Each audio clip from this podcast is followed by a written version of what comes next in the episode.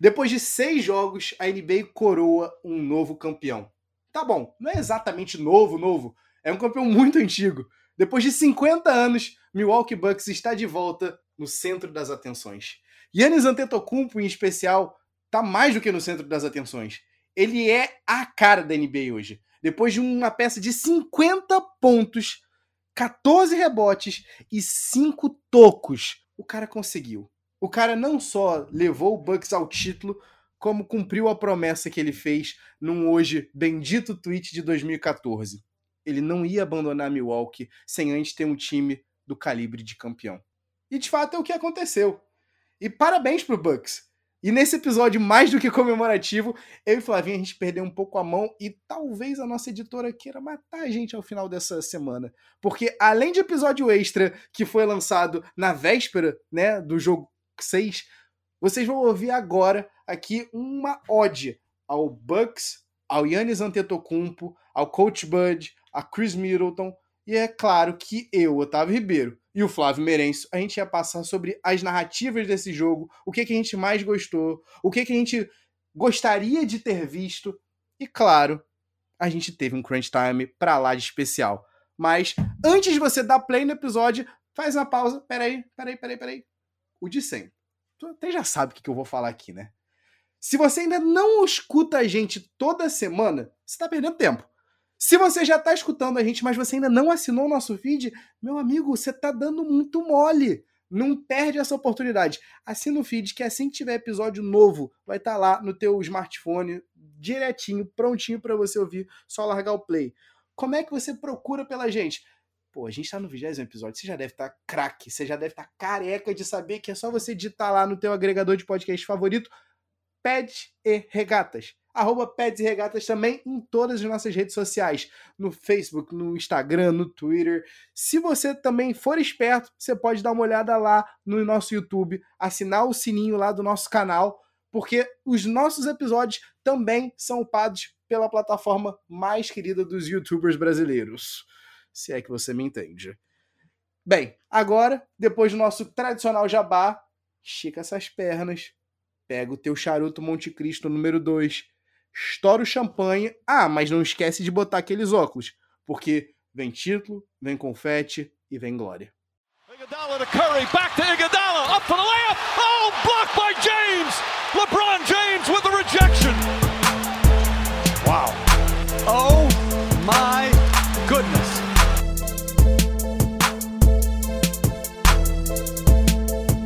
Salve, salve, querido ouvinte, seja bem-vindo a mais um episódio do Pets e Regatas Podcast. Eu sou Flávio Merencio.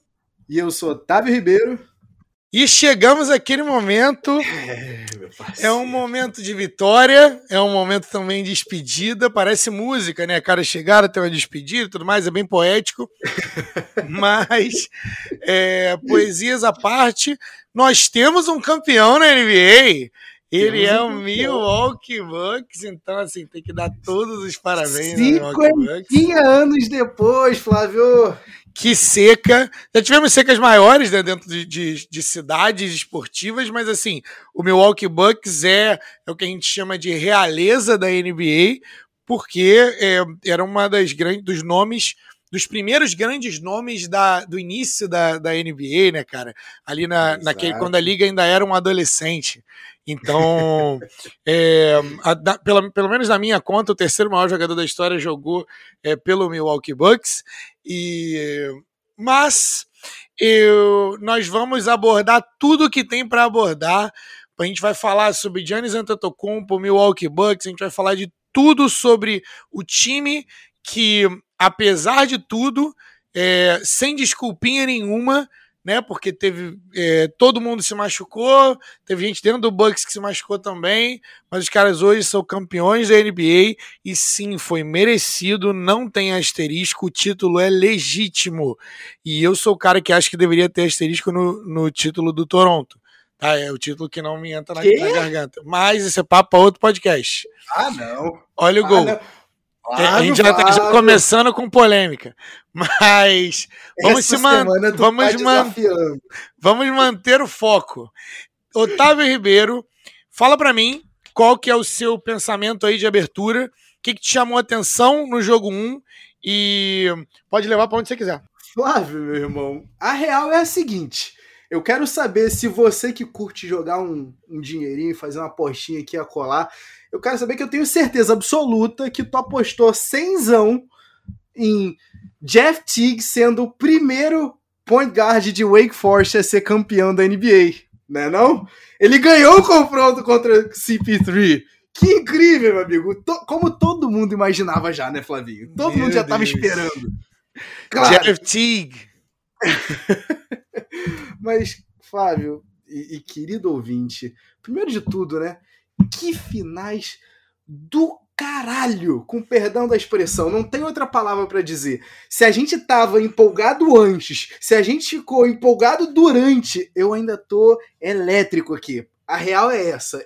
Melhores finais desde 2016, fato mas muito fato. Ok, eu tenho a minha discordância contra isso que você trouxe agora há pouco sobre esse título do, do, do, Raptors, mas ok, eu aceito. Não foi lá aquelas coisas. A gente sabia que a partir do momento que o, que o, que o Kevin Durant se machucou, a gente perdeu ali a grande, a grande estrela, talvez, o grande embate que a gente estava esperando naquele, naquela série. Aqui não. Aqui a gente quase foi privado. Aqui no primeiro podcast sobre as finais, a gente estava conversando sobre a possibilidade do Yannis Antetokounmpo voltar em alguma maneira, de algum modo, talvez o que com 50, 60, 70%. Quando a gente teve o final do, do, do, dos dois primeiros jogos, eu lembro que a gente conversou, Flávio, a gente falou, não, 70% do cara e ele é um monstro, né? E aí a gente viu que o, o Yannis ainda estava guardando ainda, né? A real é essa. A série inteira, Flávio, a gente foi tendo pequenos excertos. Olha só, esse cara aqui, ó, ele veio. Ele tá vindo. A grandeza já foi passada há muito tempo. Ele já tá no, no já tá correndo atrás do lendário aqui. E aí a gente pode dizer isso em vários momentos dessa série. Seja no fato dele ter voltado para o jogo 1, seja no fato daquela, daquele toco incrível em cima do DeAndre Ayton, seja no, naquela foto espetacular daquela ponte aérea do Drew para ele, que ele está sendo literalmente empurrado com as duas mãos, não uma, mas duas mãos no ar, e ainda assim ele consegue completar e enterrar aquela bola. Mas não, não, isso aqui, Flávio, não, não era bastante. O jogo 5, extremamente inteligente, do Yannis fazendo tudo o que ele precisava fazer, sem pontuar tanto assim, mas extremamente distribuidor. Esse jogo podia ser o melhor? Podia, mas não. Ele guardou ainda. Ele guardou ainda o restinho. Flávio, a gente começa aqui com o Suns liderando a série em 2 a 0 e só quatro vezes na história, até esse ano, até essas finais, isso aconteceu o time está liderando por 2 a 0 e tomar a virada. Isso aconteceu em 69 com o título do Celtics. Isso aconteceu em 77 no Blazers e Sixers, que o Blazers ganha, mas todo mundo sabe o momento que aquela série vira. Todas as séries que a gente está falando aqui tem algum fato que acontece e acaba mudando a série. Talvez a gente tenha menos aqui do próximo time, que é o Heat de 2006, em cima do Dallas Mavericks, que rolou um apagão ali. Mas até mesmo 2016, quando o Cavs vira aquela série contra o Warriors, a gente ainda tem o soco do Draymond Green no saco do LeBron. A real é essa. Aqui não. não o fato de, de Draymond Green ter perdido o jogo mudou a série.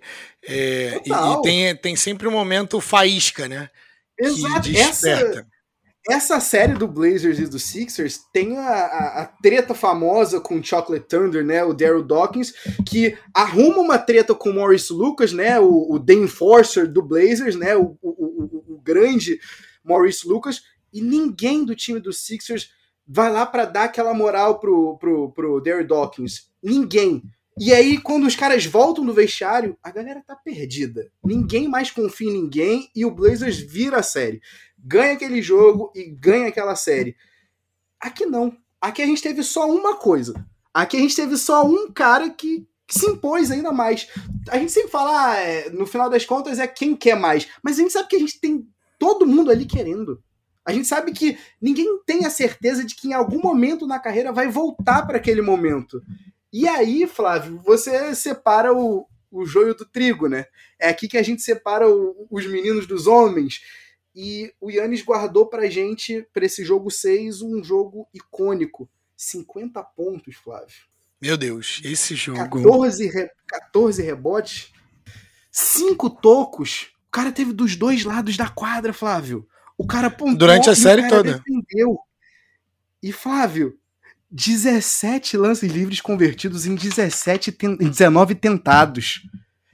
O cara. Flávio, novamente aqui. A, a gente estava antes do, de gravar aqui, a gente estava dando uma olhada nos números, é, é surreal. Ele tinha tentado 187 lances livres até esse jogo 6.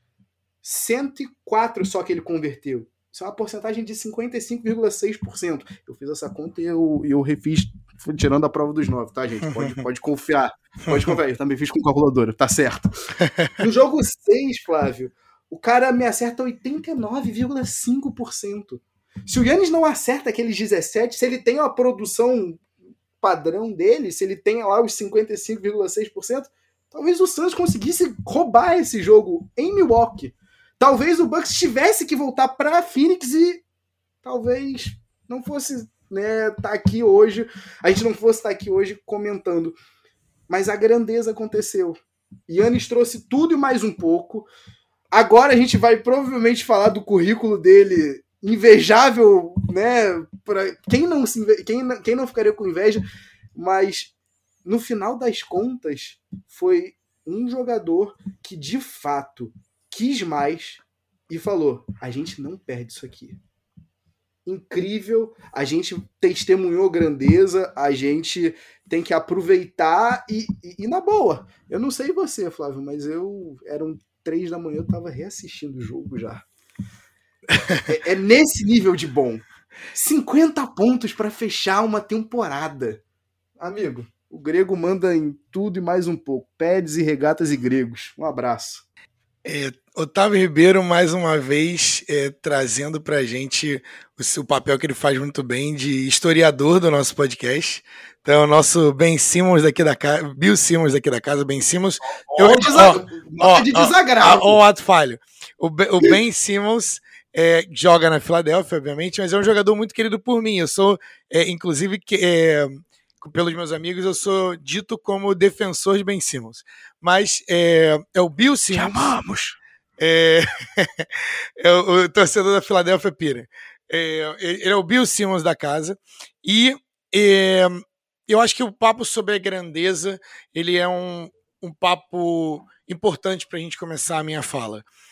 Porque às vezes, pô, a gente tem muito, muitos dados hoje em dia, né? A gente tem muitos, muitas estatísticas, a gente fica olhando, pô, mas porcentagem, 80%, 60%, não sei o quê, e tem, e tem validade trazer isso para a discussão, porque faz parte e a gente tem que comparar a grandeza é, histórica e estatística de Giannis Antetokounmpo. Então você disse a statline dele. O cara é, fez 50 pontos em um jogo 6. Mas mais do que um jogo 6, né? O que é importante é que ele fez 50 é, pontos em um jogo de definição de série. Né? E isso é o que diz a grandeza, né? a, a, a performance lendária desse, desse cara. Mas eu, às vezes, eu, eu faz sentido para mim, para mostrar um pouco de dualidade aqui no Pod, a gente fazer um, um exercício de reflexão sobre o que você está vendo então, querido ouvinte, hoje foi o que eu tenho, passei o dia todo pensando sobre o que, que eu estava é, testemunhando quando eu estava assistindo aquela performance. E ela foi ficando melhor e melhor e melhor e melhor.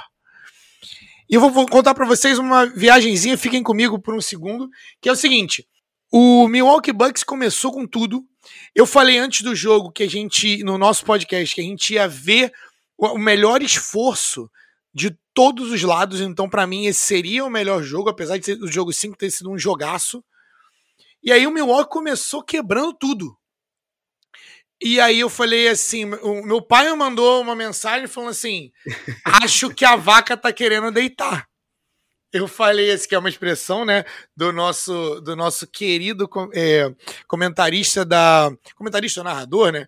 É, a gente usa bastante, né? O, o Everaldo Marques a gente usa aqui, mas é, outras pessoas também utilizam, então para dar o crédito aí para todo mundo da ESPN. E o Everaldo Everaldo Marques, Romulo Mendonça, somos fãs. Paulo Antunes quiser vir também no podcast a gente aceita. É, mas é, veio pro, pro segundo quarto, eu falei assim, caraca, como é que o, o Suns vai, vai ver, vai tomar esse soco no queixo? E aí, só deu Suns. Foi um espelho do primeiro quarto. Então, 30, primeiro foi de 29 a 16 Milwaukee, segundo quarto foi 31 a 13 Suns. Falei assim, esse é o jogo. quarto, Flávio, são 20 pontos do Yannis. O Yannis pontuou mais do que o Suns. É, mais do que o Suns inteiro. Né? Exato. É, e, e eu falei, cara, esse é o jogo que eu queria ver. Esse é o jogo no, no halftime. Esse é o jogo que eu queria ver. E aí o terceiro quarto foi exatamente como eu queria ver. 35 a 30 para cada um. Só que o que esses pontos não mostram, antes da gente entrar no último quarto, é que Milwaukee, o jogo era de Milwaukee. Milwaukee estava ditando as regras do jogo. E você olhava, no placar estava empatado. E às vezes, não é sempre, mas às vezes no basquete, o melhor time deixa o time inferior ali. E aí, como todo mundo na NBA joga muito bem, às vezes os caras acertam a última bola, quem acerta a última bola vence, obviamente, né, Flávio? Para falar o óbvio aqui. Mr. Obvious. Mas é porque isso acontece, cara. Sabe aquele uma comparação para os nossos ouvintes que gostam de futebol? Sabe aquele teu time que é claramente superior e aí tá jogando com um time, sei lá, contra o CRB na Copa do Brasil?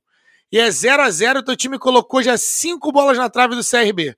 Aí o CRB, 48 do segundo tempo, tá indo pro pênalti. CRB joga um chute na lua e o maluco mete de cabeça. Todo troncho bate em três pessoas e entra a bola. E teu time perde, teu time é eliminado da Copa do Brasil. Copa do Brasil isso acontece direto. Então, cara, é, eu achei assim, cara, o Milwaukee tá dando mole. É, é, essa é total um exemplo do São Caetano, do São Caetano, nosso time do coração aqui do podcast. Um abraço, Zulão. Um momento a São Caetano aqui que a gente gosta. E mas eu achava assim, cara, o Milwaukee tá dando mole. Porque o momento do jogo tá claramente para Milwaukee e o Suns tá ali. O tempo todo eu olhava e o Suns estava empatado com o jogo. Então, ou seja, o Suns não iria embora. Se o Milwaukee não quisesse ganhar o jogo, o Suns não ia embora. Eles não iam desistir apesar de tantas porradas do, do Giannis Antetokounmpo. E esse foi um clássico caso, isso não acontece sempre, mas de, em performances históricas isso acontece, onde o cara falou assim, não, a gente não vai perder esse jogo. E acabou. Quando o Giannis decidiu que a gente não vai perder esse jogo, esse foi o mesmo cara que tava chutando 50 aí, Tavinho? 54 ponto... 55,6%. 55,6% de lance livre. E aí o cara me acerta 17 de 19 no jogo decisivo. Que é pressão maior do que isso? Na hora... Com, na, é na hora que o sapato aperta que os, vêm os grandes jogadores. Não, o, o, o Giannis não podia passar mensagem nenhuma outra que fosse 50 pontos com 17 de 19 lances livres feitos depois dele ter sido criticado os playoffs inteiros sobre isso. A contagem. Né? A contagem em Atlanta, cara. Isso virou uma coisa. E olha a, a fortitude, né? A força mental desse cara para poder fazer tudo isso, essa performance na nas finais de uma NBA no jogo decisivo e ele sendo o agente impactante da mudança decisiva para o Milwaukee. E aí, quando a gente falou no último episódio, eu falei assim, cara, quando o Drew Holiday roubou a bola do, do Devin Booker, eu falei assim, eu tô vivenciando um momento histórico. É daqueles momentos raros onde você sabe, você sente de alguma forma que você tá vivenciando um momento histórico. Pode falar. Isso, eu quero te perguntar, Flávio, se você não teve essa sensação aí logo no começo do jogo, né? No toco, seguido do, do, do ele correndo a quadra inteira e, e, infiltrando e metendo aqueles dois pontos, já ditando né, o ritmo do que, que ia ser. Tu também teve essa sensação que a partir dali tu falou, ok, game on. Eu achei, cara, o, o jogo todo, eu falei assim, não é possível esse cara estar fazendo isso. Porque eu não via esse tipo de dominância em um jogo desde o Shaquille O'Neal. E olha quanta gente que eu tô deixando de fora, cara. Eu tô deixando de fora LeBron, eu tô deixando de fora Tim Duncan, eu tô deixando de fora Kobe Bryant, eu tô deixando de fora Escolhe o seu, Dirk Nowitzki, Kevin Garnett, escolhe quem você quiser. Steph Curry, Steph Curry, Allen Iverson. O Steph Curry, ele chega perto, porque o Steph Curry, quando tem o hit check, você fala assim: meu Deus do céu, ele vai chutar do outro lado da quadra e vai acertar, sacou? Mas não tem o, o efeito de dominação física que tem o Giannis Antetokounmpo no sentido de, de o seguinte, galera, se a gente colocar dois, três, quatro, cinco malucos nesse cara, não, não adianta.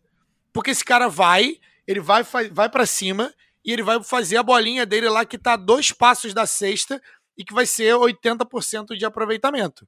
Então, assim, isso para mim, cara, eu não me lembro e eu fui ficando arrepiado à medida que eu fui pensando: caraca, ele vai para 50 pontos. Ele vai para 50 pontos na final de NBA. Geralmente isso acontece numa terça-feira à noite, o Tavinho, a Tavinho vendo o jogo do Kings, sacou? Geralmente é o De'Aaron Fox dentro do Kings com um jogo que não tá valendo nada contra o Cleveland Cavaliers. E aí, oh, pô, não sei quem lá fez 50 pontos. Mas não, cara, 50 pontos no jogo 6, definição da NBA. Então, para mim, cara, o que a gente tava vendo era a coroação de um atleta que tem um currículo invejável, né? Ele, pô, jogador é, mais evoluído, né? Da NBA, né? O Most Improved Player. Ele tem Defensive Player of the Year, né? O jogador defensivo e MVP. Depois outro MVP. E ainda assim era desvalorizado porque, ah, porque não tem o título. Ah, porque não consegue levar. Ah, porque sai antes nos playoffs. Uma coisa que ninguém fala quando falam isso é que todo mundo sai nos playoffs até você ganhar. A não ser que você seja o último a ficar, você sempre vai sair nos playoffs para alguém.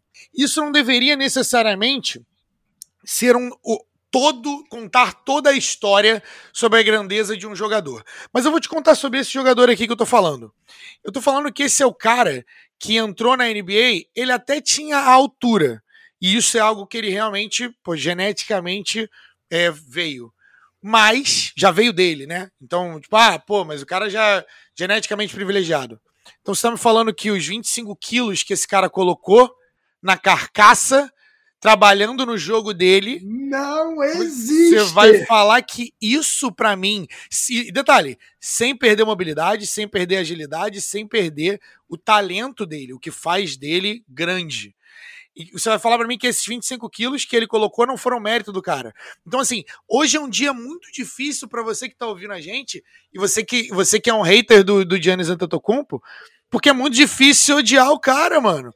Não tem como. Odiar no sentido de, tipo, você não gostar dele, né? Não odiar por outros motivos.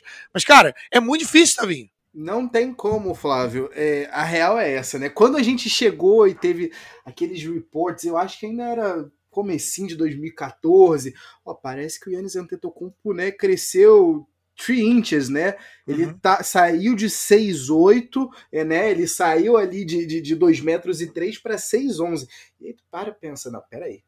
O cara Essa altura de, de center. Ele, ele, ele, cresceu 8 centímetros? Tudo bem, né? O cara tá com 19 anos. Ah, ok. O cara é muito magro, né? São 196 libras. Flavinho, são 196 livros no ano de calouro. O cara tá operando aí o quê? Na base do 242, 245. É e isso. é o que você falou, sem perder absolutamente nada.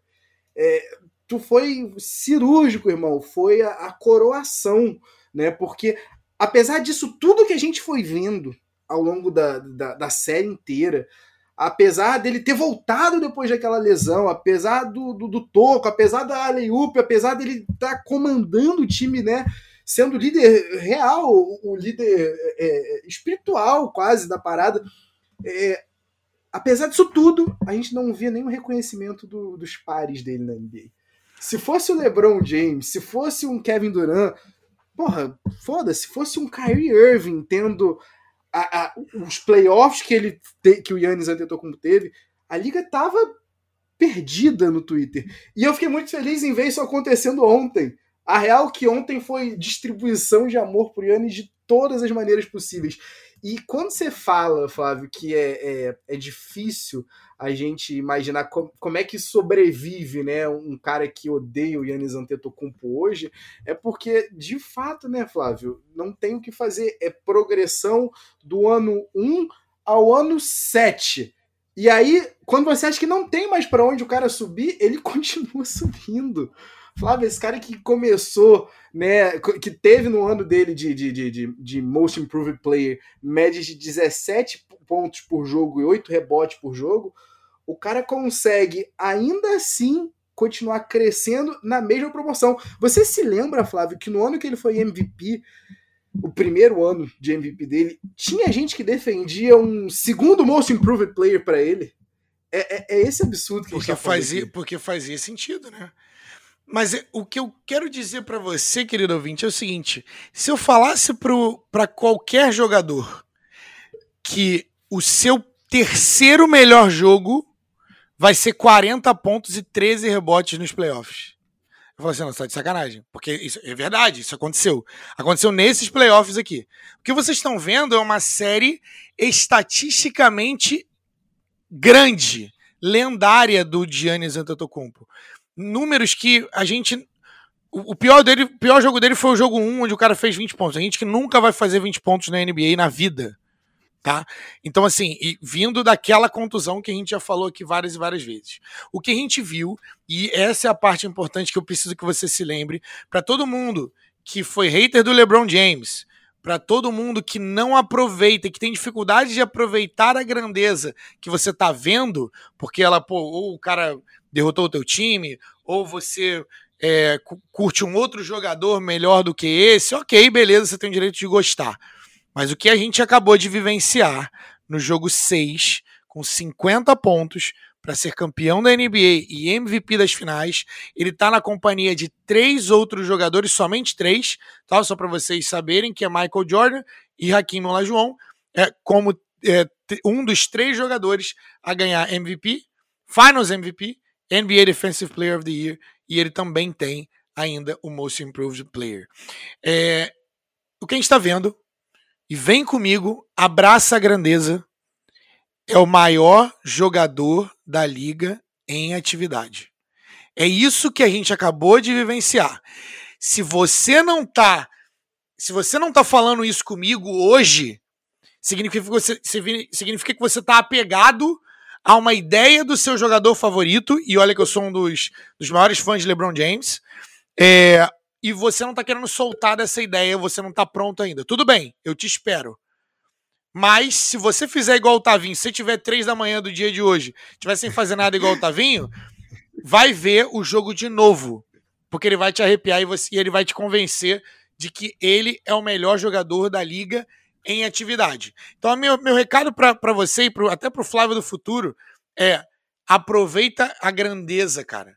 Você está testemunhando a grandeza que bom que a gente tem esse tipo de cara. A liga está em boas mãos e eu gosto muito do fato de ele ter um coração gigante, ser o tipo de superestrela que é egoísta, não é egoísta, que consegue é, deixar a bola para outros jogadores também brilharem. E eu, e eu fecho a minha fala com o seguinte: PJ Tucker é campeão da NBA. Ele já era campeão e rei dos calçados, dos sneakers. Mas agora PJ Tucker é campeão da NBA. Shout out pro Filé, dos maiores fãs de PJ Tucker de OG. É, filé com fritas. Grande abraço, Filé, salvo engano, que ganhou uma grana, pelo que, pelo que me, meu, meus informantes disseram, quando o PJ Tucker foi o MVP, né, do, do, do, do, campeonato israelense lá em 2008, né? Então, Isso assim, é o que reza a lenda, entendeu? É Isso aí é o que reza, reza a lenda, lenda, né? Isso é o que Isso. reza a lenda. Mas é, é, é um cara que, pô, 10 anos atrás não tava na NBA. O cara tava brigando para não ser rebaixado para a Série A2, Flávio. Em Montenegro era onde? Não sei. É, tem, é, tem, foi, teve Montenegro sim. Um, foi um dos lugares onde ele jogou. Mas, cara, o, o PJ Tucker é o, é o recado para você, pra você que acha que só precisa, só pode ter, só tem espaço para ter estrela, né? O PJ Tucker é campeão da NBA. A gente tem um, uma, uma família importante, que é importante dizer que todos os integrantes da família Antetokounmpo são campeões da NBA hoje. Então, não tem mais almoço chato. entendeu? Não, não tem mais o que falar. É, que maneiro ver é, que a NBA está em boas mãos. Que finais. É, a gente teve o, a, a, pandemia, o final da pandemia atras, é, atrasou a temporada. Teve, a, a gente começou um pouco mais cedo.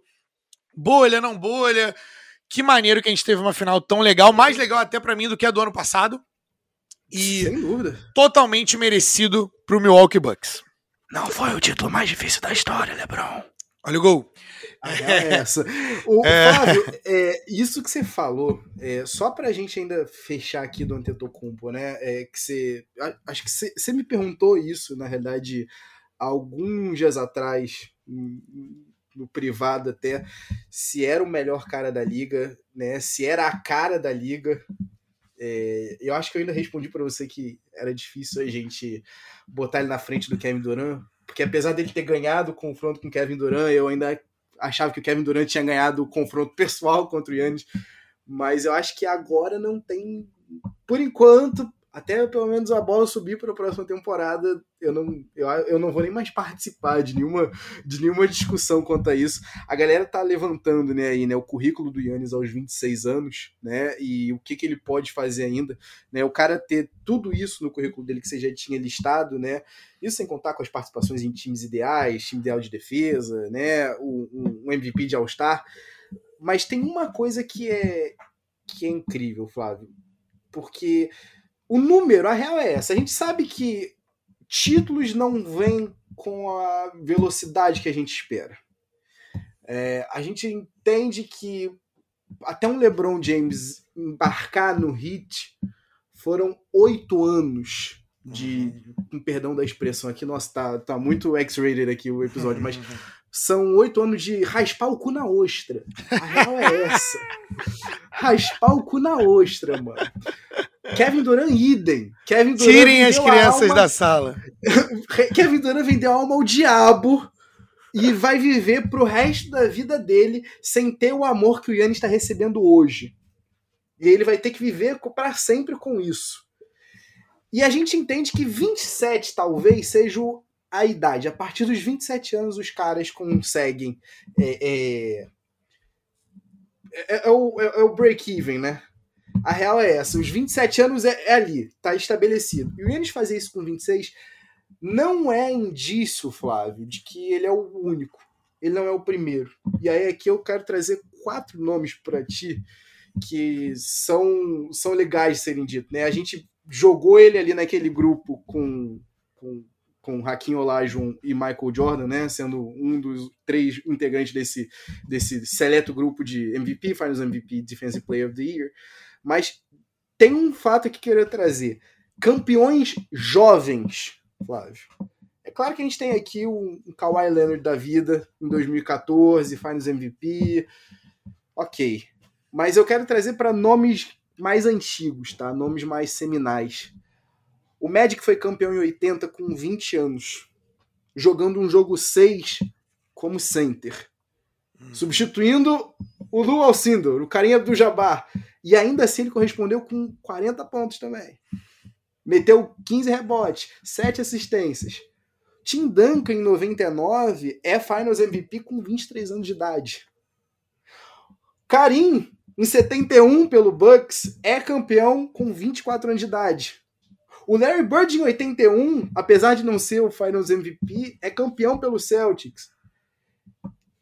É nessa galera aqui que a gente tem que botar o Yannis é dentre esse grupo aqui de jogadores seletos.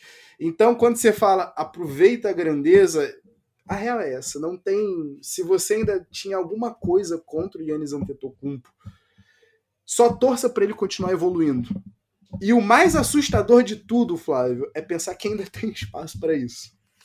É, e ainda tem espaço para ele melhorar, né? O que é o que é bem perigoso, né? Se ele hoje é 70%, 80% do, do, de tudo que ele pode ser, né?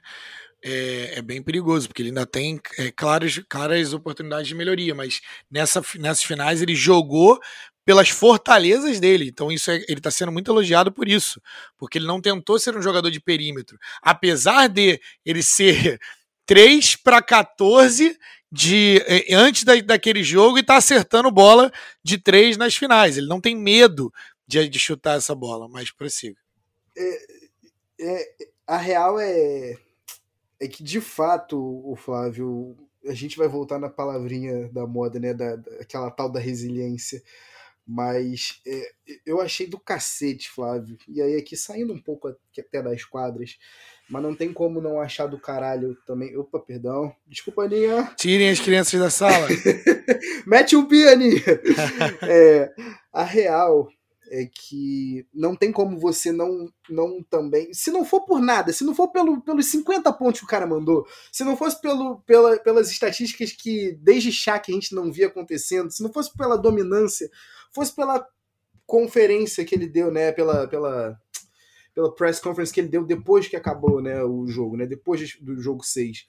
Quando ele entra ali na, naquele, naquele púlpito e, e ele fala independente de quem você seja, aonde você esteja, o que você faça.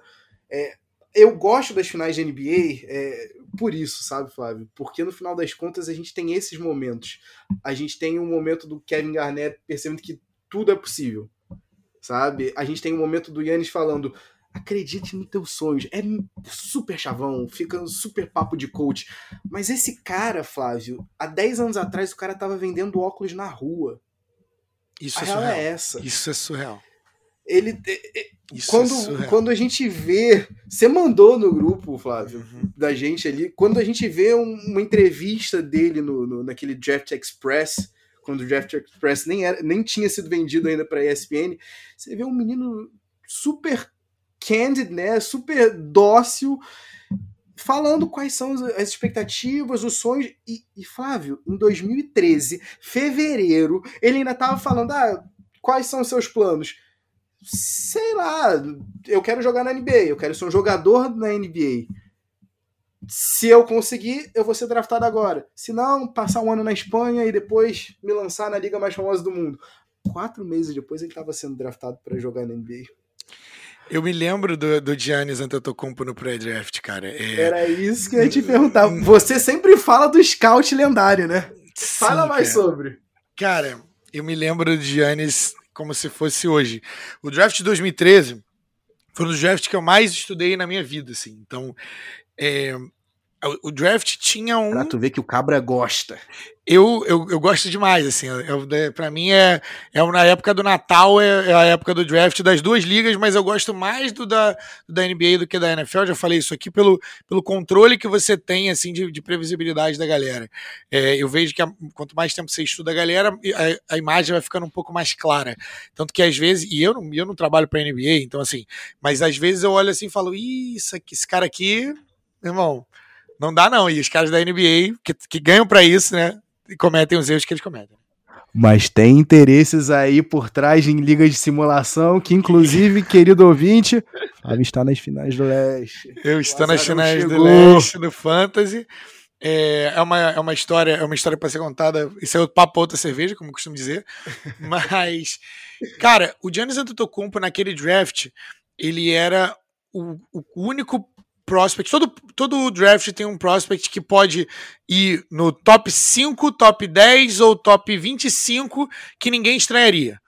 O Giannis Antetokounmpo era isso, era o, o, o, prospect que tinha gente que falava assim, meu Deus do céu, ele pode ser o melhor jogador, tinha gente que falava, não, meu Deus, é um lixo, porque é, a competição dele, ele tá jogando contra, contra jogadores do ensino médio, e e, e aí eu fui pro, procurar, né, os, os vídeos, né? Geralmente os vídeos da, da galera do draft, pô, essa galera já tá jogando profissional há muito tempo. O cara já tá jogando no, é, na Liga, na Euroleague, o cara já tá jogando desde os 16, porque lá eles profissionalizam, profissionalizam mais cedo, né, e tal. Ou o cara tá jogando no college, ou o cara tá jogando numa liga mais obscura, sei lá, da Rússia, da Lituânia, igual o Lamelo e tudo mais. Mas esse cara, ele tava jogando numa Pensa aí uma terceira liga da Grécia, entendeu? Era ele e uma rapaziadinha que não tinha nada a ver com ele do ponto de vista atlético. Tinha então, assim, contador? assim. Tinha contador ali também. Contadores estavam torcendo. Mas um salve para todos os contadores do nosso Brasil. Amo vocês. É, Mas você olhava e falava assim: esse cara. Primeiro, a imagem era horrorosa. A qualidade da imagem parecia que tava num, num Windows XP de 2004, entendeu? Bah, Sabe aquele vídeo que você abria, que você levava cinco dias para baixar, aquele videoclipe do Blink-182? É esse é esse tipo de vídeo que a gente estava falando, entendeu? A gente estava falando de um filme piratão, só que de um jogador de basquete, entendeu? E era esse era o mesmo vídeo que os scouts da NBA estavam vendo, a galera que não conseguiu ir lá ver, porque a galera nem queria ir ver esse cara. Porque o maluco tá jogando contra gente de ensino médio, de nível de ensino médio, de talento. E aí eu falei assim, cara, não, era muito difícil de avaliar esse cara. Porque o cara realmente é muito rápido, ele é alto, né? É franzino ali, mas, pô, passadas largas e tudo mais. Ele faz coisas que realmente impressionam, mas comparativamente você não sabe se é tipo quando se você botar um jogador profissional para jogar com o cara do sub-20. O cara vai sobressair muito e você vai achar que o cara é é, 100% melhor do que essa galera, que o cara é craque e tudo mais. Então você não, não, não sabia se era viés comparativo ali. E era isso que a gente tinha para avaliar o cara. O cara era, era um cara é, alto, muito alto. E lamba os beijos. É, assim, ele, é um, ele era um cara mais alto do que o, um small forward, né? Do que uma posição 3 da NBA. Era um cara que era, tinha passadas largas, atlético, enterrava a bola e tinha é, handles, né? Ele tinha, batia a bola como um armador. E fazia só jogadas de coast to coast né? Que pega o rebote, vai até o outro lado e dunk. O time dele devia ganhar de 200 a 4, porque o cara estava em todos os lugares da quadra, mas ela pelo nível de competição. Então, tinha muitas divergências de opinião com esse cara. Então, esse cara, se ele fosse na, na pique 7, a galera ia falar, pô, que loucura, porque você não tem muita. Você não tem muita é, experiência desse cara. Né? Ele, ele tinha acabado de virar profissional ali e tudo mais. Ele estava ali no limite de idade. E o Milwaukee Bucks surpreendeu todo mundo quando pegou ele ali no meio do draft. E, cara, ainda assim teve gente, muita gente, falando mal dessa pique porque você não tem segurança nenhuma para gastar uma pique no, no, meio do draft, sendo que você tem pessoas que pô, disputaram Final Four, que disputaram a Euroleague, pessoas com hype muito grande sendo construído há 5, 6 anos, e aí um grego que vai aparecer do nada com um, uma imagem horrível, você não pode é, é, ver o nível de competição que esse cara joga, e aí o Bucks vai pegar esse cara? E esse é o cara que tá fazendo 50 pontos nas finais. Então a história de Giannis Antetokounmpo desde o draft, ela é absurda, ela é de filme, ela vai virar filme com certeza. Porque a gente nunca viu nada parecido com isso. Pique 15 e é isso aí. E vamos, e a gente vai abraçar esse cara aqui porque a gente acha que ele pode ser muita coisa. Só que eu preciso falar para vocês que a maioria dos, dos projetos que os, os, os, caras do draft compram, os discos que os caras, os DMs dos drafts compram, eles não, não voltam com retorno. Mas esse é um dos casos. O caso do ano passado, para referência, para a galera que está acompanhando a NBA agora, é o Alexei Pokushevsky, que é do Oklahoma City Thunder. Ele era a mesma coisa, ele disputava a segunda ou terceira divisão russa. Ele era um cara que tem altura de center, ele era mais alto que center, que alguns centers da NBA, que muitos centers da NBA, na verdade. Só que ele matava a bola de três, ele, ele gostava de jogar no perímetro, e, e, e, sabia bater a bola como um armador. Então tem horas que você olha e vê assim, meu Deus, eu nunca vi nada parecido como isso, mas ele é muito franzino e tem horas que você fala assim, meu Deus, ele vai ser engolido por centers da NBA. Então tá aí histórias de draft, mas a gente ainda vai falar muito de draft aí. É, a gente tá chegando nesse momento, tá chegando no meu Natal, é, o tempo maior tempo do ano. É sempre bom, Flávio, lembrar que se a gente ri, né, do Frank Isola falando que o Bruno Caboclo estava two years away from being two years away, dois anos distante de estar dois anos distante de estar de virar uma realidade na NBA, essa piada surge em cima do próprio Yannis Antetokounmpo, que quando uhum. o Yannis Antetokounmpo é selecionado, né, pelo, pelo Bucks em 2013, o Aizola solta essa frase pela primeira vez. Ele tá dois anos aí de estar tá pronto mais ou menos para a liga, mas ok tá na curva de projeção. O, o, o, o, Ryan Russillo, né, que a gente adora, do, do que é ex-ESPN, atual do Ringer, é, teve uma oportunidade de bater um papo com, com, com John Hammond, né, que era o general manager até então do Bucks, que E ele perguntou, tá, me diz aí então. O John Hammond junto com o Flávio foram as duas únicas pessoas que viram, obviamente, né, esse tape do Yannis. Ninguém, ninguém conseguiu. A galera que tentou ver, Flávio, a real é essa. A galera que tentou ver viu a qualidade e falou: não, eu não mereço isso. Foda-se, não vai vou ser. Pegar outro, Vou pegar outro prospect pra ver. Porra, Yannis Antetokounmpo, como diria o, o nosso é. finadíssimo e queridíssimo né, David Stern. Os caras não quiseram ver isso. Mas a real foi, o, o John Hammond, quando o, o Ursilo perguntou para ele qual era o mindset da escolha, ele falou: ah, é 15 escolha do draft, sabe? Fuck it, vamos lá, vamos para aposta.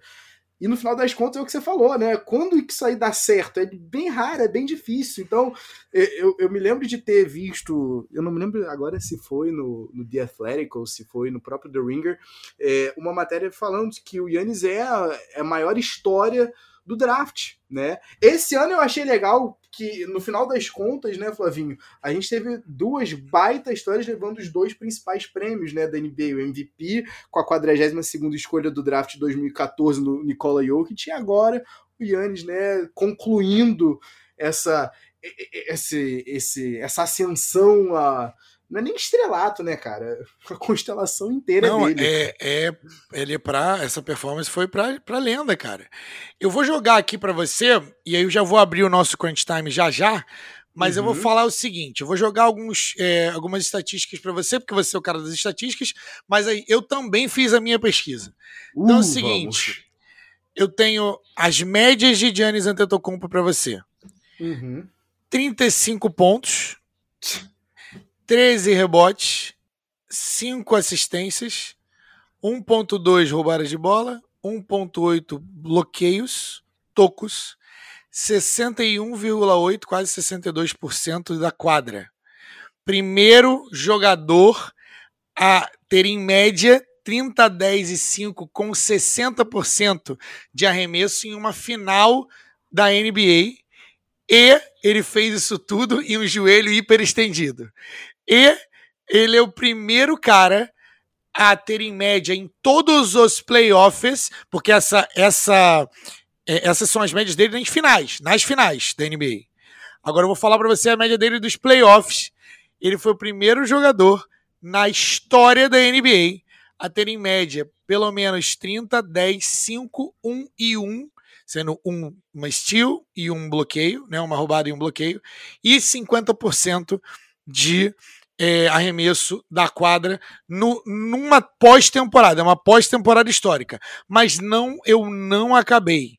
É, somente três jogadores têm dois MVPs de temporada regular e um MVP de tempo, das finais, que são Kareem Abdul-Jabbar, Tim Duncan e Giannis Antetokounmpo.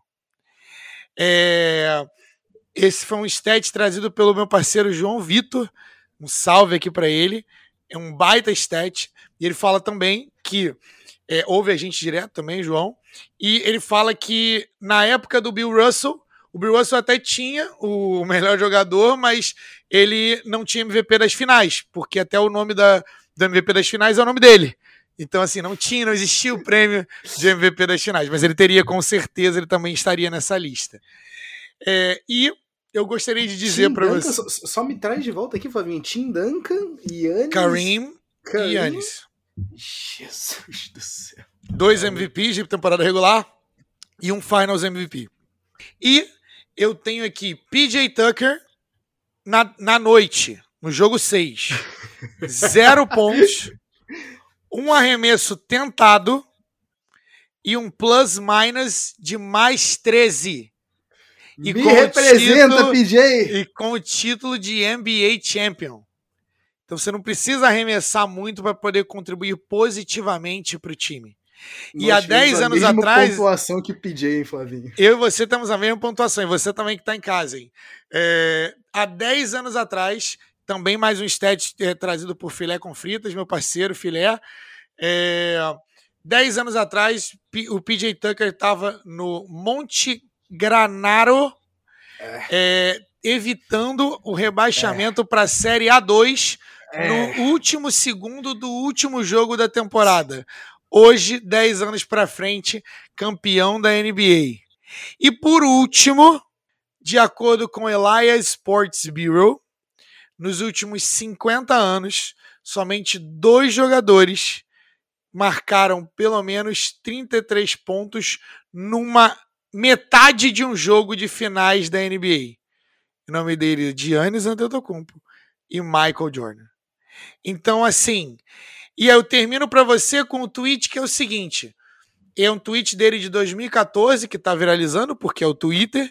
Ele diz: Eu nunca deixarei o meu time e a cidade de Milwaukee, que construiu, até a gente construir um time que seja digno de campeonato. Isso tem duas coisas, né? Tem ambivalência aí, porque será que ele vai sair agora? E eles ele, no Knicks amanhã. Mas ele já deixou é, claro ali pro Coach Bud, teu, teu idolatrado Coach Bud, que ele quer vir por repeat. E ele deve, e eu acho sensacional. Pra, pra, eu falei que ia finalizar, mas eu menti.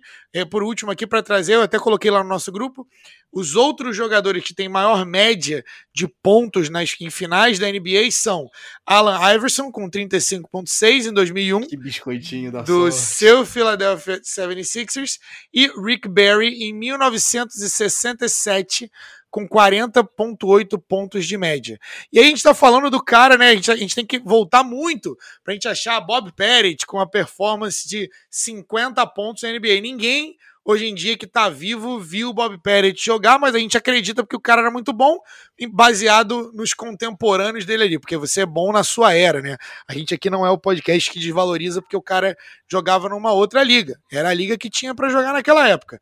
E eu tô falando desse cara, o Giannis Antetokounmpo, que em 26 anos o cara tem Finals MVP, campeão da NBA, duas vezes MVP da temporada regular, três vezes All-NBA All First Team, Defensive Player of the Year, três vezes no time defensivo da NBA, no primeiro time defensivo da NBA, All-Star Game MVP, cinco vezes All-Star e Most Improved Player.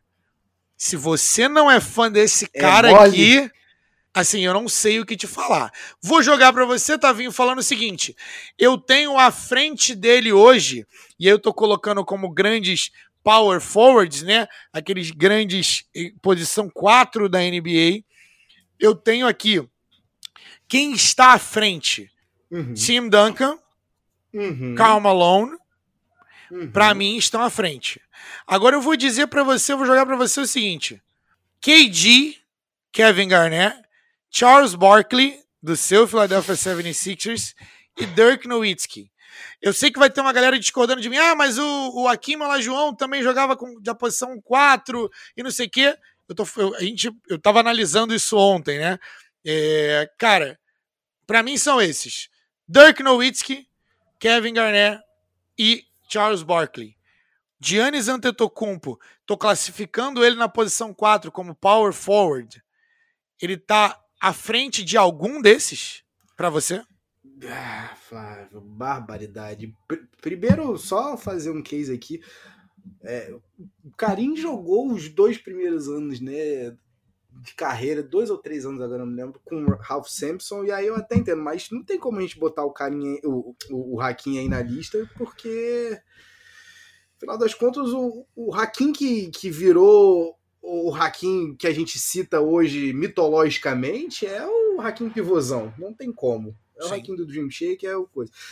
Porém, Flávio, essa lista que você trouxe, é vou te ser sincero, tá? Por mais que eu adore, não tenho que fazer. Charles Barkley vai ter sempre essa mácula na carreira dele. Por mais que Charles Barkley seja assim como o Yannis, um de um, como o Bill Simmons costuma dizer, né? A gente nunca vai ver mais um cara que é 6'4". Se a gente acha hoje o Zion um, uma coisa assim inacreditável, uma novidade, é, Chuck Barkley era, era o Zion pré-Zion, só que mais pesado e mais baixo. A gente tá falando de um cara 6'4", que era o maior Talvez mais talentoso também. E, e 100% mais talentoso, tá? Já, já, já larguei Gostei aqui. 100%, senti Já confiança. larguei aqui. Eu tenho, eu tenho, que, eu tenho que dar, valorizar o Chuck. Tem que valorizar o Chuck.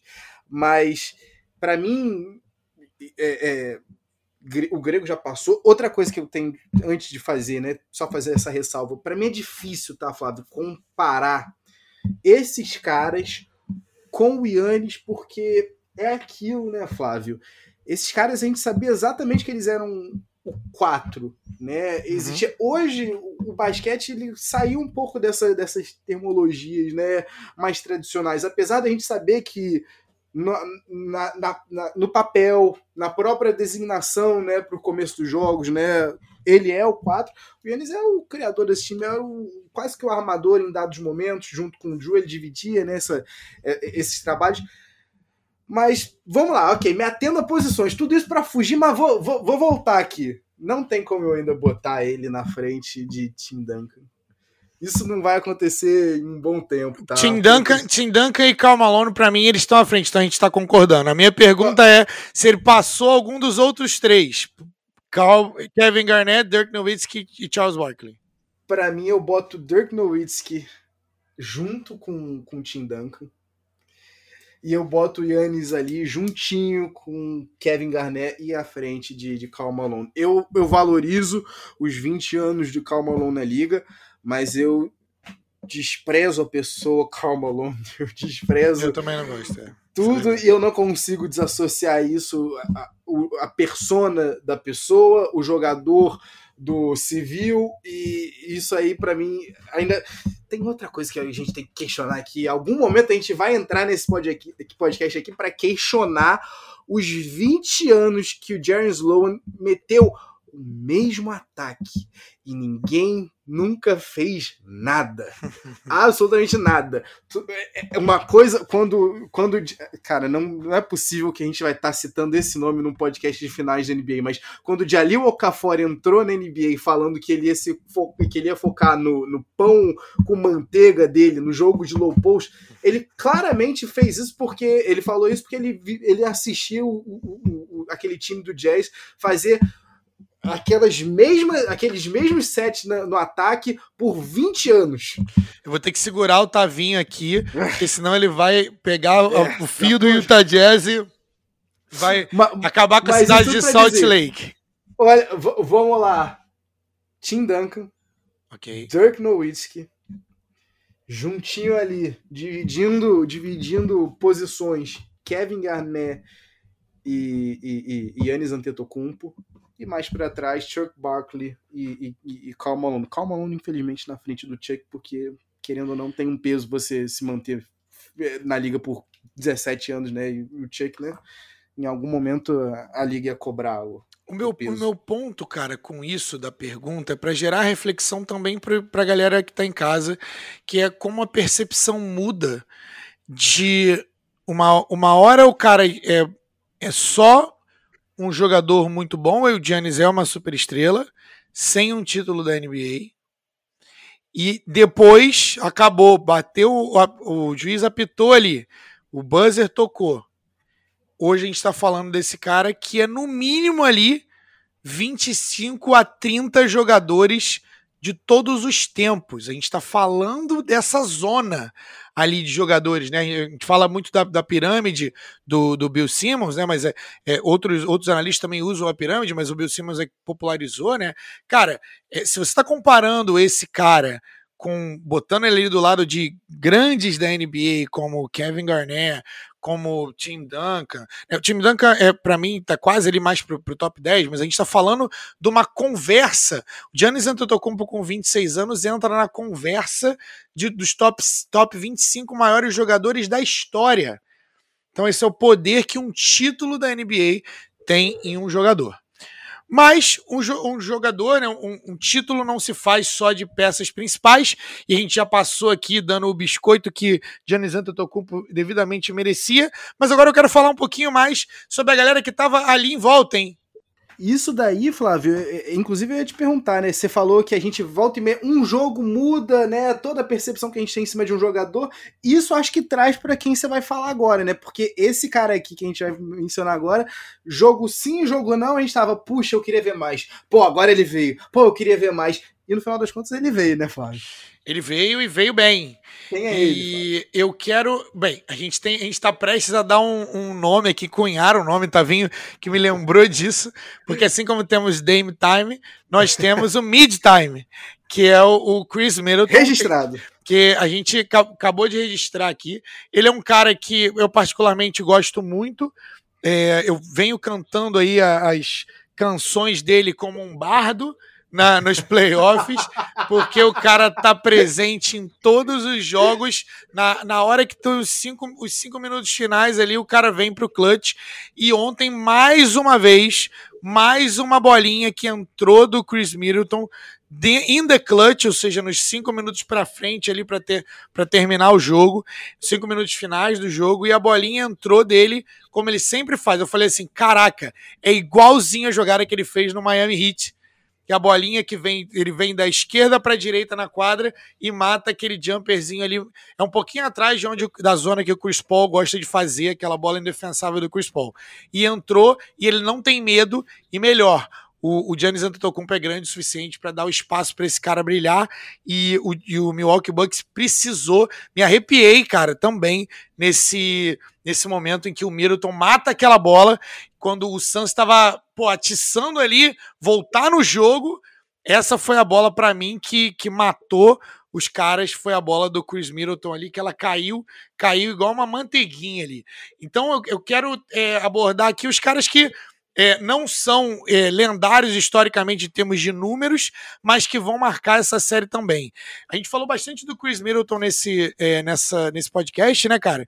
É, o que, que, você acha da, do, da atuação do Chris Middleton e, e dos atores, né, de outros atores ali que chamaram a sua atenção?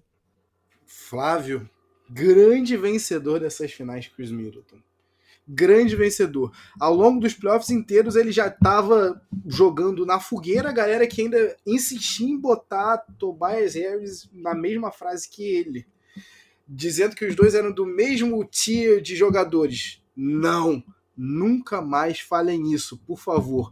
Sobre o Chris Middleton, Flavinho, a real é a gente estava comentando do Bill Simmons e para o podcast de hoje sobre as finais, o Bill Simmons trouxe uma listinha aqui que eu guardei os nomes aqui para te falar no ar, porque são o Chris Middleton entrou com esses playoffs, principalmente com essas finais, na lista de jogadores, na lista que ele considerou com nunca serei o carregador de piano de um time campeão, mas eu excedo e com perfeição o posto de número 2. E aqui ele traz alguns nomes bem bacanas. Ele traz aqui o Kyle Lowry em 2019, o que ele fez pelo Raptors. Ele traz aqui um nome que é polêmico, tá? A galera ama, mas de fato não é e não sei se jamais, se algum dia vai ser o carregador de piano num time que vai ser campeão da NBA. Mas excedeu com perfeição, com maestria, meteu a bola mais importante da carreira dele ali. Kyrie Irving em 2016. Sim. Jason Terry em 2011, que se o Dirk Nowitzki ganhou matchup por matchup daqueles playoffs, ele fez isso com a ajuda do, do, Jason Terry, que já não era o Jason Terry de oito anos antes, né? Não era o, o, Jason Terry do começo do milênio, mas em, do, em 2011 o cara entrou num, num, num hit check incrível. E aí ele volta mais um pouco para trás. E aí aqui a gente chega em Paul Gasol em 2010 pelo Lakers. Talvez o Paul Gasol merecesse ganhar, inclusive, o Finals MVP. Mas a gente sabe que não ia sair do Kobe. Em não, momento algum. sabe que não. O Ray Allen em 2008 pelo Celtics, que em tese era para ser o terceiro cara ali daquelas finais. Né? Era para ficar atrás de, Kevin Garnett, mas ele entendeu que no momento mais crítico para aquele Celtics o Kevin Garnett ia significar a defesa. Ele ia significar a válvula de escape para quando o Paul Pierce não tivesse com a bola nas mãos ele traz isso ainda de volta pro Manu em 2005. E aí eu achei do cacete, porque o Manu é o maior jogador sul-americano da história do basquete. Mas, de fato, não era um carregador de piano, mas ele excedeu com perfeição, com mais do que maestria esse posto número 2. Foi um, um, um, teve uma bela pós-temporada. E aí ele traz aqui para fechar né, essa lista aí com um, dois, três, quatro, cinco, seis nomes, né? Sete agora com Chris Milton.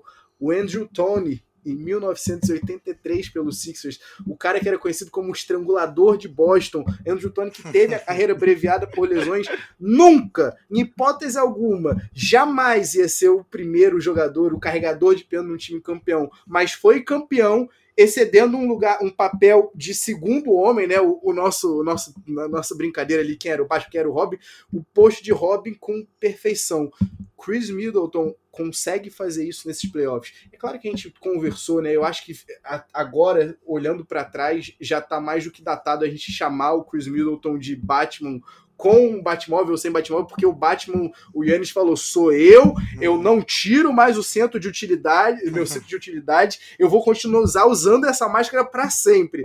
Mas o Chris Middleton, eu acho que ele tem com esse título agora o respaldo que o Kyle Lowry teve em 2019 para poder olhar para a carreira dele daqui para frente com ok, eu já fui campeão, agora eu vou só jogar basquete coisa que eu faço, por sinal, muito bem. É o Kyle Lowry que é, ele é um reconhecido, era, já era reconhecido como um líder, mas era constantemente é, duvidado e a galera não confiava muito nele por, simples, por uma simples razão do cara não ter um título. Essa é a questão, né? O cara trabalha a vida inteira para poder aperfeiçoar né, o talento dele e aí o, a carreira dele, a percepção dele vai ser vai ser definida por se, ele, se esse cara tem um anel ou não.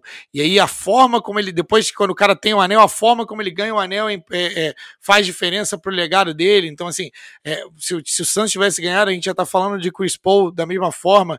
Eu acho que para mim não, não muda o legado, a minha visão sobre ele, mas a gente vai falar de, do Santos daqui a pouco. É, eu acho que o Chris Middleton está certo, concordo. Eu só queria pegar dois pontos aí, que é o Paul Gasol o Paul Gasol, perdão, é, para chamar o nome dele de forma correta, é, talvez ele seja um dos melhores fits para a personalidade do Kobe, porque o Paul Gasol, no auge dele, ele era o número um de Memphis na época, e é, de Memphis não, na época era Grizzlies, nem me lembro se ainda era Vancouver, foi na época, mas eu acho que já era Memphis, era, né? Já era Memphis. Já era Memphis, né? É, e eu, eu tô na dúvida, vai, por isso que eu ia chamar de Grizzlies, mas tudo bem. Vai, vai falando que enquanto isso eu vejo isso daqui pra gente. É, mas o, é, ele é um cara que pode, tinha talento para ser um, mas a galera achava que ele era né, mole e tudo mais. Ele era, era Memphis, né? Show. Já era Memphis. Confirmado aqui o nosso fact-check. E ele, só que ele veio da Europa, né, cara? Então é, o, o, basquete europeu ele foi criado com uma outra cultura, que é uma cultura que o, o coach Popovich gosta muito de. É, eles são o oposto do individualismo. É jogo, o que importa é a bola rodar, não importa o meu papel, contanto que a gente ganhe no final. Então é o, ele é o melhor jogador para complementar o Kobe Bryant. E o outro que é o Manu Ginobili, porque, cara, se você não viu o Ginobili jogar bola, cara, assim, bota, bota no YouTube, é, é, um, é uma, uma grande infelicidade, é uma grande infelicidade ele não estar tá mais jogando. É, o cara jogou durante muito tempo, entrou na liga tarde, ao meu ver. É, o, o Popovich trouxe ele, cara, como penúltimo é, pique do draft, e o cara foi, talvez, sei lá, ali top 3, 4 maiores jogadores da, da, da história da franquia. É, o Ginobili, ele nunca vai ser talvez tão lembrado como os, as super, grandes superestrelas que colocam os, os, os maiores números estatísticos, até como o Giannis Antetokounmpo, cara, mas não há dinastia Spurs sem o, o Manu Ginobili. Ele era um cara que não era o mais rápido, ele não era o mais forte, mas ele era sempre, em todas as vezes que ele entrou em quadra, o cara mais inteligente na quadra. É, o, a forma de basquete, de jogar basquete do, do, do Manu Ginobili é, é, é uma das coisas mais bonitas que eu já vi na minha vida e eu me arrepio todas as vezes que eu vejo o Ginobili jogar pela inteligência e a pureza do jogo. Ele joga o basquete da forma que deve ser jogada. Então, primeira vez que a gente fala do Ginobili aqui, se eu falasse mais do Ginobili, eu ia ficar até emocionado, porque eu gosto muito do cara. É, mas, é, mas é isso. Os, os, outros que você tinha pedido, né, Flavinho? Vamos fazer o seguinte, vamos aqui trazer em questão de vencedores, vai? Quem, quem, quem são os grandes vencedores da noite, além da franquia do Bucks como um todo? Boa. Né? É, mas eu acho que a gente tem que falar que mercados pequenos são vencedores. Mercados pequenos são vencedores Ótimo. porque se o Yannis, se o Yannis é, é, não, não assina esse max, se o Bucks não consegue esse título agora, a troca do Drew valeu a pena? Será que realmente o Yannis não vai sair daqui dois anos? Será que realmente o, o, o, os novos donos do Bucks vão manter o time na, na, na cidade? No final das contas, você ter um pouquinho, às vezes, de paciência e stick to the plan, no final das contas as coisas podem dar certo. E a real é o mercado pequeno olha para essas finais e, e, e, se emociona tanto quanto e, a gente. E diz que é possível, né? E diz que é, é possível, possível, prova que é possível de acontecer o título, é só você achar o cara certo para te liderar, né? Então, é que maneiro. Ah, mas além disso, a gente tem. É, eu, a percepção muda com um jogo, né? Então, assim, eu continuo achando. Eu, eu, eu tenho. Eu sempre tive isso, né? De achar que, tipo assim, cara. Porque, o que que, o que, que muda um, um anel, né? O que, que muda o cara ter ganho o, o título ali. Só que para mim não é o, o, o, campeão, o campeonato em si. Para mim é a forma como ele ganha. Então é possível que a gente esteja vendo um Giannis Antetokounmpo que finalmente entendeu, sabe quando o para galera que, que gosta de Matrix é o momento em que o Neo entende que é, como que aquilo ali funciona parece que a gente estava vendo o Giannis Antetokounmpo falando assim, ah, não tem como esses caras me pararem. Essa daqui é a minha melhor versão. Eu sei como é que joga isso aqui. E é por isso que para mim faz mais sentido. Quando eu digo que é, não afeta a minha percepção do, do Chris Paul e, e não afeta a, a, minha e não afetaria a minha forma de ver o Giannis Antetokounmpo, é, é porque eu já respeitava os dois jogadores. A grande questão para mim, e é o que eu vou ficar batendo aqui, é o que eu vou lembrar para sempre dessas finais, foi a forma como aconteceu. Eu vi a história acontecer. Foi uma performance lendária e é por isso que a percepção de Giannis Antetokounmpo deve mudar. Entendeu? Não é porque ele ganhou um anel. Se ele ganha um anel do banco, não é a mesma coisa. Hoje eu não estou falando essas coisas dele entendeu? Se o Chris Middleton é o destaque, eu não estaria falando essas mesmas coisas de Giannis Antetokounmpo. Então não se iludam que eu não estou aqui para falar sobre o Giannis Antetokounmpo só porque ele ganhou. É a forma como ele ganhou, como líder, exercendo o seu valor, provando que a gente estava errado e que ele era o Batman, ele tinha o carro, ele era o Robin, ele era o Alfred, ele era todo mundo. Beleza? Então é meio que isso. O resto, no máximo, é um detetivezinho ali para poder manter na coisa. Mas eu vou te falar, cara. É, eu queria falar um pouquinho sobre o Jill Holiday, que a gente já falou aqui. Para mim, não muda o fato dele ser super valorizado naquele contrato dele de 26 milhões, tá? E 26 milhões é dinheiro pra caramba. É, não muda aí... nada a defesa que ele fez, Flavinho, pra ti. Cara, é, a minha a grande questão, e eu tenho, eu tenho um amigo né, do, do outro podcast é, que eu faço é, em, em, inglês, que o cara ele fala o seguinte: olha, em termos de números brutos, o Drew Holiday e o Eric Bledsoe são a mesma pessoa, em números brutos. A grande questão é que a NBA não é 2K, a NBA não é um videogame. Então, é, a não gente é, trouxe, né? Não é necessariamente o cara que vai fazer mais números, é como esses números, o que eles significam. E eu acho que é, valeu a pena trazer uma, uma pessoa defensiva para marcar, para você ter esse cara ali quando você precisasse. E o trabalho que ele fez no, no, no, no Chris Paul foi louvável, porque ele conteve o Chris Paul. Ele não parou o Chris Paul, porque acho que ninguém para ninguém na, na, na NBA hoje em dia. Mas o trabalho que ele fez foi louvável, porque é, é muito difícil você é, parar, é, é muito difícil você conter um cara desse é, sem ser carregado por faltas, é, assim como o Eiton estava tentando e, e todo o time Foster do Suns estava tentando não fazer. É, Scott Foster sim, porque o Scott Foster é o árbitro da NBA, né? é, hoje o CP3 tem um, um, recorde horrível quando ele apita. É, então eu acho que assim, é, eu não vou falar que ah, a troca valeu a pena. Cara, a troca valeu a pena porque o time ganhou o título. Óbvio. Uhum. E aí, se, se não fosse, se não tivesse o título, né? Chegou nas finais da NBA, não teria valido a pena? Cara, se você, acha, se achava isso antes, você tem que continuar achando isso. Não é só o título que importa. A grande questão para mim é, de, de tudo isso é que você trouxe um cara que você pôde usar no momento certo. Se esse cara, ele, esse cara, ele poderia ter sido o PJ Tucker. Se não existisse o, o se não existisse o Joe, o Joe Holiday, se fosse o Eric Bledsoe ali, na hora, que, na hora de agora, né, nas finais da NBA, quem ia marcar o Chris Paul ia ser o PJ Tucker. Sacou? E poderia ter sido louvável da mesma forma o, o, o trabalho que ele fez. Mas foi o Drew Holiday e tem que dar o, o reconhecimento. Como que você vê é, a troca pelo Drew, pelo Drew Holiday, a importância que ele teve, né? A galera gritando o nome dele, né? Drew!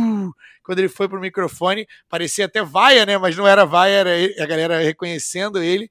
Então foi, achei um momento legal ali de coroação para um cara que foi é, duvidado a temporada toda. Que que como que você vê o Drew Holiday?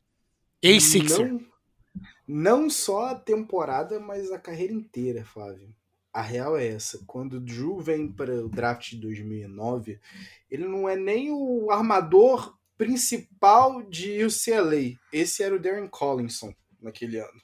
Então, assim, a expectativa. É, quando o Drew, inclusive, é selecionado pelo Sixer, Flávio, uma, uma, pequena anedota aqui. Eu lembro que eu tava. 2009 é o ano, eu ainda não tenho uma internet de muita qualidade ali. Tô eu no, no quarto da minha, da minha irmã assistindo o draft e quando o Drew foi caindo para a 19 escolha, que foi a escolha do, do Sixers naquele ano, eu fiquei ouriçadíssimo. A real é essa. Só que não tinha como, Flávio, é, é, não aceitar também a galera criticando, não tinha como não aceitar a galera questionando o Drew, porque a sensação era ele tinha um, um teto limite e ele chegava naquele teto limite e ok, parava.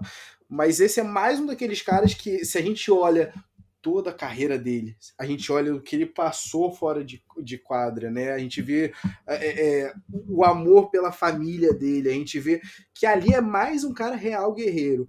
E quando a gente diz que nem sempre os números são tudo, é, esse jogo em específico, eu acho que eu concordo e entendo o, que você o que você está trazendo, né, com relação a, a a, comparação né, de, de estatísticas dele com Eric Bledsoe, porque esse jogo 6 não é nada demais também do Drew. É um jogo que ele quase faz um. O que a gente brinca aqui, diz que é o, o fake triple-double, né? Que é triple-double com 10 pontos, 10 rebotes, 10 assistências, mas é, é, pela defesa dele que ele chama que ele chama atenção.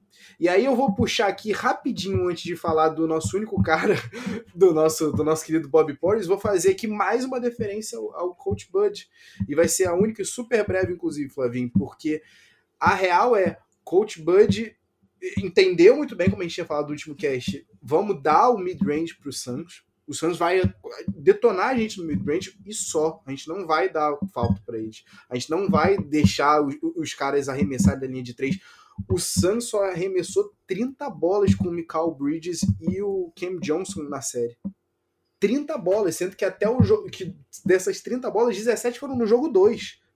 Isso aí já mostra o trabalho que o Coach Bud fez. E mais incrível ainda, e aí total mérito dele, de Coach Bud aqui, é ele mudar.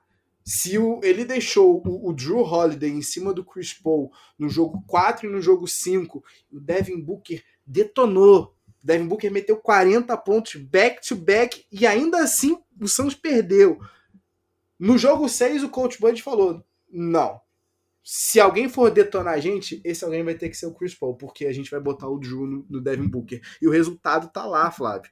Porque o Devin Booker não mete uma bola de três o Devin Booker termina ah, o jogo com oito arremessos convertidos em 22 tentados. 19 pontos para o Devin Booker, que era a única criação, né, a única válvula de escape para o time do Santos pontuar. Quando ele mete 19 pontos, era certeza absoluta de que não, nem o coach Bud veio para perder esse jogo. E aí é, é, meu outro grande vencedor, e não tem como a gente não falar do mais querido de Milwaukee, não tem como a gente não falar do nosso queridíssimo, né, alvo do nosso Two Minute Drill de dois episódios atrás. Se você não ouviu, escuta só que tá demais. Episódio 18, inclusive, né? É 18, né, Fabinho? 18, exatamente, 18, que essa isso. semana esse é o nosso segundo episódio. Mas Bob Porres. Bob! Bob! Bob! Que série! Que homem! 16 pontinhos ali, na boa. Ah, perdão, gente, eu vou trazer aqui mais um, mais um palavra daqui de baixo, baixo calão aqui, mas esse é outro que raspou o fiofó na ostra, meu amigo. E ele não se incomodou. Em nenhum momento ele reclamou. Ele estava ali para isso. Prometeu, cumpriu o que ele prometeu quando ele falou pro Yannis. Me deu uma chance que eu tenho valor. E que valor, Flávio? Teu é, favorito? Como a gente fala no. Cara, eu, ele já jogou no, no meu Bulls, né, cara? Eu, eu tenho sempre um carinho pra galera que passou pelo Bulls e eu gostava bastante, gostava bastante dele vindo do draft pela energia. Eu gosto de jogadores energéticos ali naquela na posição 4, né? Mas é, o, o Bob o Bob havia oh, perdido um pouco do, do, meu respeito, né? Quando ele machucou um, jogador do um time de, do time próprio time dele, mas tudo que ele tem falado desde então é, me diz que ele é uma pessoa que pensou sobre suas ações e tudo mais, e a gente tem que acreditar em segundas chances, enfim. E, e que bom que ele é um cara mais calmo hoje. É, mas ainda assim é muito legal de ver a energia com a qual ele joga o, o, é, o basquete, o esporte, cara, porque eu vou te falar, viu? O, ele dançando na quadra, ele correndo na quadra, ele sorrindo na cara do CP3, assim, é muito engraçado. E aí, às vezes, o cara sai um pouco de si de tanta energia que ele tem dentro dele ali, né, cara? De. O Chris Middleton tem que chegar para ele. Meu irmão, o que você tá fazendo correndo de um lado pro outro, saltitando?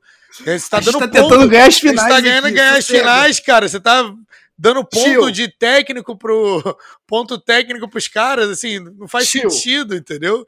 Então, é, mas, mas sempre tem que ter um cara, né, ali para trazer energia e o outro para falar assim, cara, vamos dar uma segurada aqui. Você tá jogando bem, você foi parte integrante, mas assim, vamos fazer aqui, o jogo ainda não acabou, o job is not done, job is not, not done.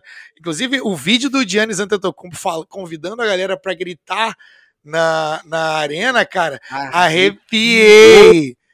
Quando tu me mandou aquilo, eu falei: Não, Flávio, eu não quero torcer Meu pra esse cara. Deus, focado, falando: Hoje é o dia, preciso de vocês gritando. Tô fora das redes sociais, não é... sou de fazer isso, mas tô pedindo. Mas tô hoje é o dia. Isso.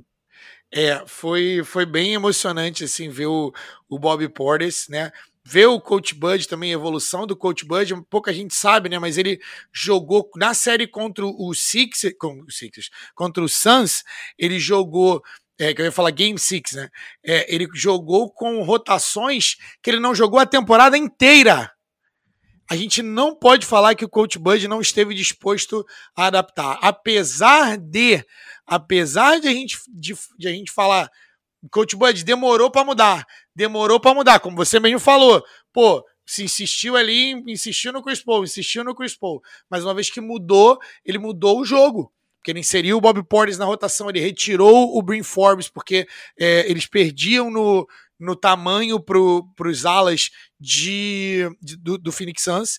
E, e você trouxe um ponto muito legal, cara, com a comparação do, do Coach Bud.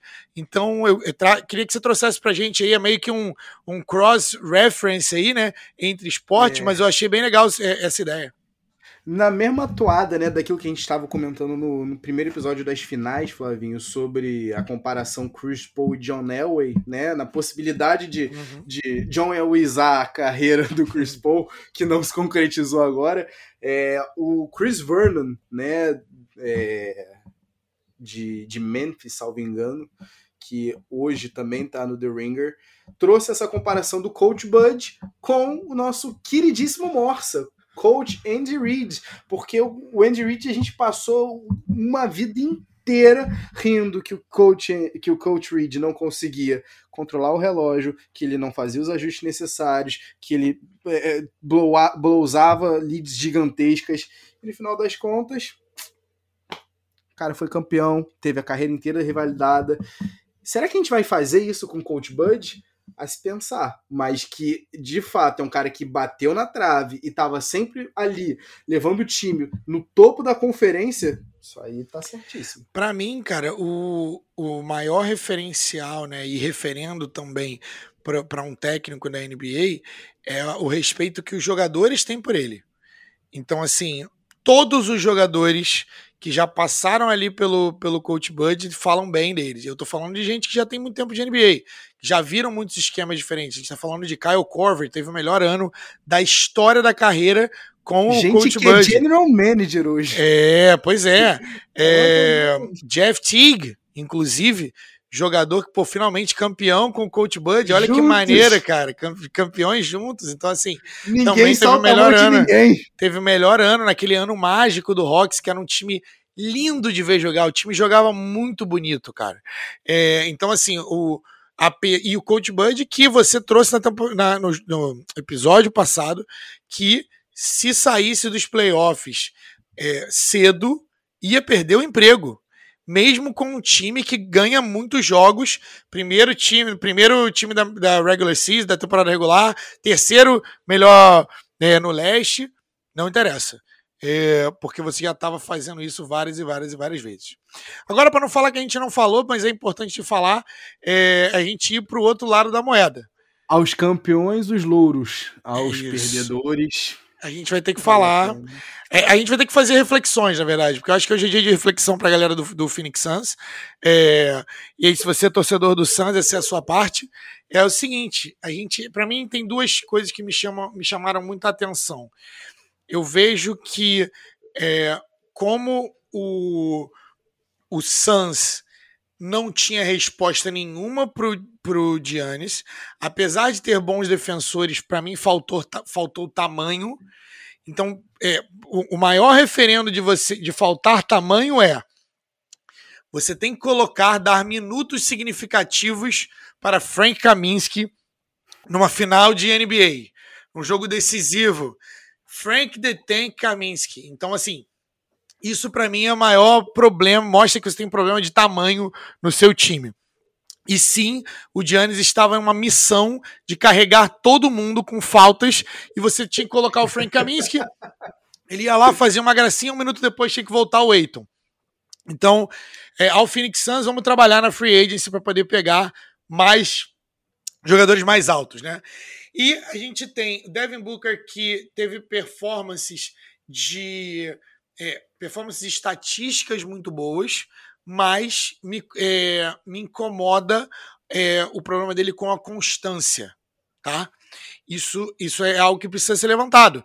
Todo mundo gosta, é, é, muito legal gostar de Devin Booker, porque quando ele tá ligado, né, quando tá on, o cara joga muito, e aí é 40 pontos. A grande questão é que para você ser super estrela, você tem que fazer isso todo jogo. Se o Devin Booker tivesse feito isso todo jogo, o Suns seria campeão. É, é, é, a verdade é essa. Ele fez isso em alguns jogos. Então se diz para mim que ele não tá pronto. Mas eu acho que a gente tem que falar, e aí você pode abordar se você quiser esses outros pontos que eu falei, mas eu acho que o ponto onde está a, a carne é a percepção da mídia e a percepção da carreira de CP3, de Chris Paul. Eu quero saber de você se esse é o último bom ano de Chris Paul como líder de fato de um time número um. E número dois, se ele é nos melhores interesses de Chris Paul ficar em Phoenix. É isso. Perfeito, Flávio. Puxado, hein? Eu, é. mas eu vou começar direto pela, vou começar direto pelas suas perguntas, tá? Sim, para mim é do interesse de Chris Paul se manter em Phoenix, porque ele é e continua sendo o líder desse time. Apesar do Suns ter perdido o, o, o restante do elenco não perdeu a confiança no Chris Paul. Apesar do Chris Paul não ter aparecido quando precisava-se. Por mais que a gente tenha é, falado, né? Por mais que ele tenha apresentado números incríveis ao longo da série também, né? Apesar daquele jogo 2. Jogo 2 não, perdão. Jogo 3. Jogo 3 ou jogo 4? Agora não me lembro. Para lá de esquisito. Que, que termina, inclusive, com emblematicamente com ele caído no chão depois de mais um depois de mais um roubo do Drew Holiday. Ah, é, é o jogo esquisito em Milwaukee, foi jogo 3, né? Foi o 3? Foi o 3 ou foi o 4? É, não, mas eu, eu, sei, eu sei qual é o jogo. Pode, pode falar que eu vou verificar aqui. Pandemizado. mas apesar disso, Flávio, a gente é aquilo que a gente sempre soube que o Chris Paul tinha para entregar pra gente na carreira. 21 pontos, entre um 21 e 25 pontos, 10 a 15 assistências, né? Um turnover to assist ratio lá embaixo. Só que a gente precisava de mais, Flávio. Uhum. É chato isso. É chato a gente falar que a gente precisava de mais, mas a gente de fato precisava. Uhum. É difícil a gente é, é, pensar que hoje a carreira do Chris Paul, né, que poderia estar tá nessa altura sendo revalidada, poderia a gente estar tá, né, tendo discussões, né, novamente na ordem de maior armador, né, dos baixinhos da história, no true point guard, né, não o cara que é, que é arremessador. Será que ele passa o Isaiah, o Isaiah Thomas? E aí, cara, a gente não tem como, não tem como a gente não ficar um pouco chateado porque é, era a chance do Chris Paul. A real é essa, porque daqui um ano, Flávio, muita coisa muda. A gente tem Golden State Warriors de volta na parada. A gente tem LeBron James de volta na parada com ódio, porque. Pera aí, a liga do Yannis agora? É desse cara aqui que todo ano eu chuto traseiro no All-Star? É sério mesmo? Uhum. A gente tem uma série. A gente tem Denver com Jamal Murray de volta. E, e além do fato, é, é, Flávio, que a gente tem um problema que chama-se Robert Sarver. Robert Opa. Sarver não subiu nenhuma vez, nem por um momento, em desfazer o maior time do Suns até então, né? E aí eu tô passando aqui, inclusive, o Suns do Tom Chambers, do Jeff Horner, do Suns do Kevin Johnson e do Charles Barkley. Eu tô falando aqui do, do Seven Seconds or Less, né? Daquele ataque do, do Mike D'Antoni de 7 segundos ou menos. O Robert Sarver é um tremendo de um mão de vaca. A real é essa. É a palavra é essa. Ele não quis reassinar com, com, com Joe Johnson lá em 2005 para trocar pelo, pelo Quentin Richardson, que depois ele também não quis pagar. E aí você ficou pensando, quanto que ele vai querer pagar pro Chris Paul com 37 anos de idade? Então eu me preocupo, Flávio, porque eu acho de verdade que essa era a chance. Não acho que se, não acho que é, por eu me preocupar com o Robert Sarver, a resposta para tuas duas perguntas seja não mas não tem como não, não, não, se preocupar e pensar que talvez essa tenha sido a última grande chance do Chris Paul. E quando tu me diz, Flávio, é, é, que realmente não foi o Suns que perdeu, é, foi o Yannis que realmente não impediu o Bucks de qualquer coisa que não fosse a vitória. É, a gente tem que dar o props aqui pro, pro, pro Chris Paul, porque no final das contas, quando a gente adiciona pontos né, de legado para as carreiras, tem que ser dito que não é fácil tu chegar no teu 16 ano da, da liga com o mesmo drive, com a mesma vontade, com a mesma sede, de chegar no, no lugar onde você nunca chegou.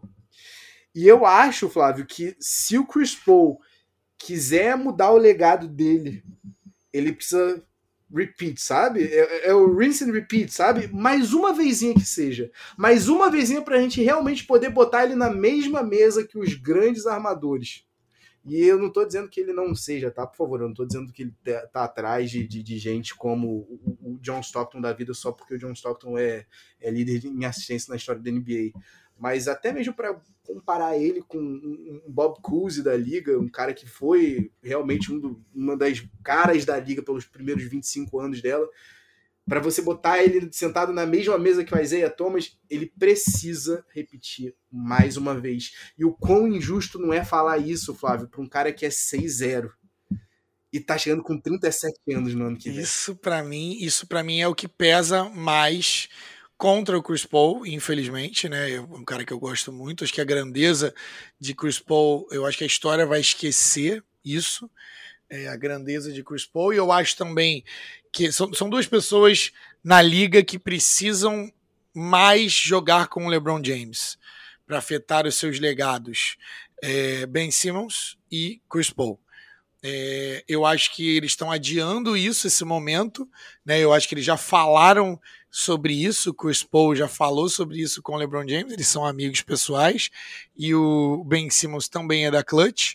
É, e, mas, mas é o seguinte, cara, o Chris Paul, uma coisa precisa ser falada, né? Então, o times mais stats aqui para vocês, dessa vez do Stat Muse. É, Chris Paul, times em que o Chris Paul desperdiçou a liderança. Do Chris Paul em 2018 para o Spurs, o time estava 2 a 0 2008, 2008. 2008, perdão. Grizzlies em 2003, 2 a 0 também. E de... Hoje tá demais, né? Vamos começar do zero. De novo. 2 a 0 Spurs em 2008, 2 a 0 pro Grizzlies em 2013, 3 a 1 do Rockets em 2015, 2 a 0 2 a 0 Blazers em 2016, foi quando ele quebrou a mão, não necessariamente culpa dele, né? Lesão, né? E, é, e 3 a 2 em cima daquele Warriors em 2018, onde ele teve a é, posterior da coxa, é, deu ruim ali. E, e 2 a 0 agora com o Bucks em 2021. Então ele é o primeiro jogador na história a desperdiçar lideranças de 2 a 0 numa série de sete jogos. Então isso vai contar para o legado dele, porque a forma é, é importante. Para mim não há dúvida Primeiro, não, não, há dúvida de que aquele, se o CP3 tivesse saudável, aquela, aquela série do Rockets eles ganhariam. Porque o CP3 estava com a bola, inclusive, para decidir. Sabe? É, então ali, para mim, ficou. Aquilo ali ficou um gosto amargo na minha boca. E eles ganhariam o título, porque quem saísse do, do Oeste ganharia o título naquele ano. Então, para mim, eles ganhariam o título. Para mim, isso tá na, na minha cabeça. Tá Sabe tá okay. aquele meme do filme dos irmãos Coen, que é o James Franco com, com uma corda no pescoço, e aí ele olha pro cara que tá do lado dele, que também tá prestes a ser enforcado, e ele fala: Primeira vez? Kawhi Leonard, meu amigo. Quem sofreu se lembra. Quem apanha sofre e se lembra. E eu acho que faz sentido a gente dizer que o Chris Paul, ele é um cara que ele se o se ele for, por exemplo, se ele se juntar com o LeBron James, o título não vai ter o mesmo gosto. Né, ele não vai ser apreciado da mesma forma. Ele, lembrando que ele vai ter 37 anos, né? E o, eu tava vendo, né? O, o Chris Paul foi um dos poucos jogadores na história da liga, só são três. Eu não tenho os outros dois nomes aqui, mas que um deles é o LeBron, por, né, assim, por lógica, a ganhar mais de 300 milhões em contratos na história da liga. Então, assim, o Chris Paul, o dinheiro não vai ser o problema para o Chris Paul, entendeu? É, mas são três jogadores só. Eu tava vendo isso hoje, acabei não anotando. Eu acho que o outro é o Big Ticket, hein? Eu acho real. Não sei, pode ser, pode ser. É, mas de toda forma, galerinha, depois a gente pode jogar para vocês lá no Twitter esse seed beat.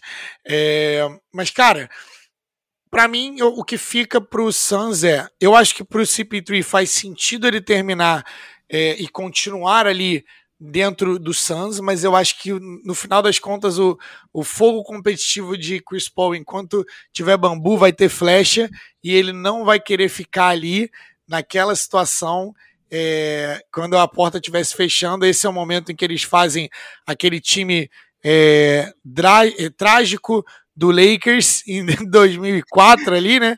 Com o Malone, com a Gary galera Payton. velha pra caramba, Gary Payton, Kobe Bryant, Shaq, bota todo mundo junto ali, vê se dá um negócio.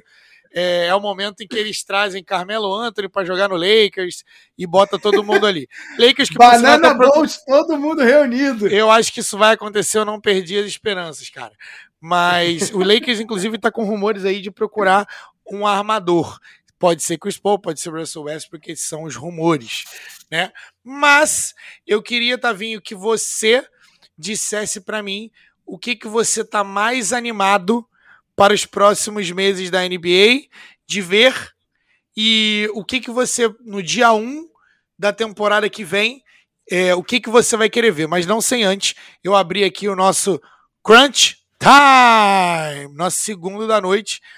É, quero saber de você duas coisas, né? O que, que você está esperando nesses próximos meses, onde a gente vai ficar sem NBA, onde a gente vai ficar órfão de NBA, e no dia 1 da temporada que vem. O que, que, vai, o que, que mais você está esperando para ver? Flávio, bem curto, bem direto, bem rápido. É um, a gente vai ficar órfão, mas pero no mucho. Pero no mucho, porque semana que vem, obrigado NBA. Obrigado, senhor Teremos draft, Flavinho. Teremos cobertura aqui no Twitter, onde quer que você possa procurar pads e regatas. Só escreve pads e regatas, você vai encontrar a gente lá. Mas o que eu tô mais ansioso para ver no dia 1 da temporada que vem, eu quero ver como é que vai estar tá essa galera. Eu quero saber a galera do filézão, do filé mignon. Como é que Kawhi Leonard vai estar, tá, como é que LeBron James vai estar, tá, como é que Kevin Durant vai estar, tá, porque no final das contas é muito fácil você estar tá na tua casa, terminando de assistir as finais e depois você não ter dado um pingo, um puto de confiança pro cara que tava tendo uns playoffs inacreditáveis no Yannis Antetokounmpo, depois dele ter voltado pro jogo 1 depois daquela lesão tenebrosa, você não deu nenhuma moral. E aí você deu uma moral no último jogo. Ok, o cara meteu 50 pontos. Agora, quando tá tudo no 0 a 0 eu quero ver como é que esses caras vão se portar. E aí, não tem como não falar dele. Eu quero ver como é que o Yannis. O que, que o Yannis vai trazer a mais pra gente na temporada que vem, Flávio?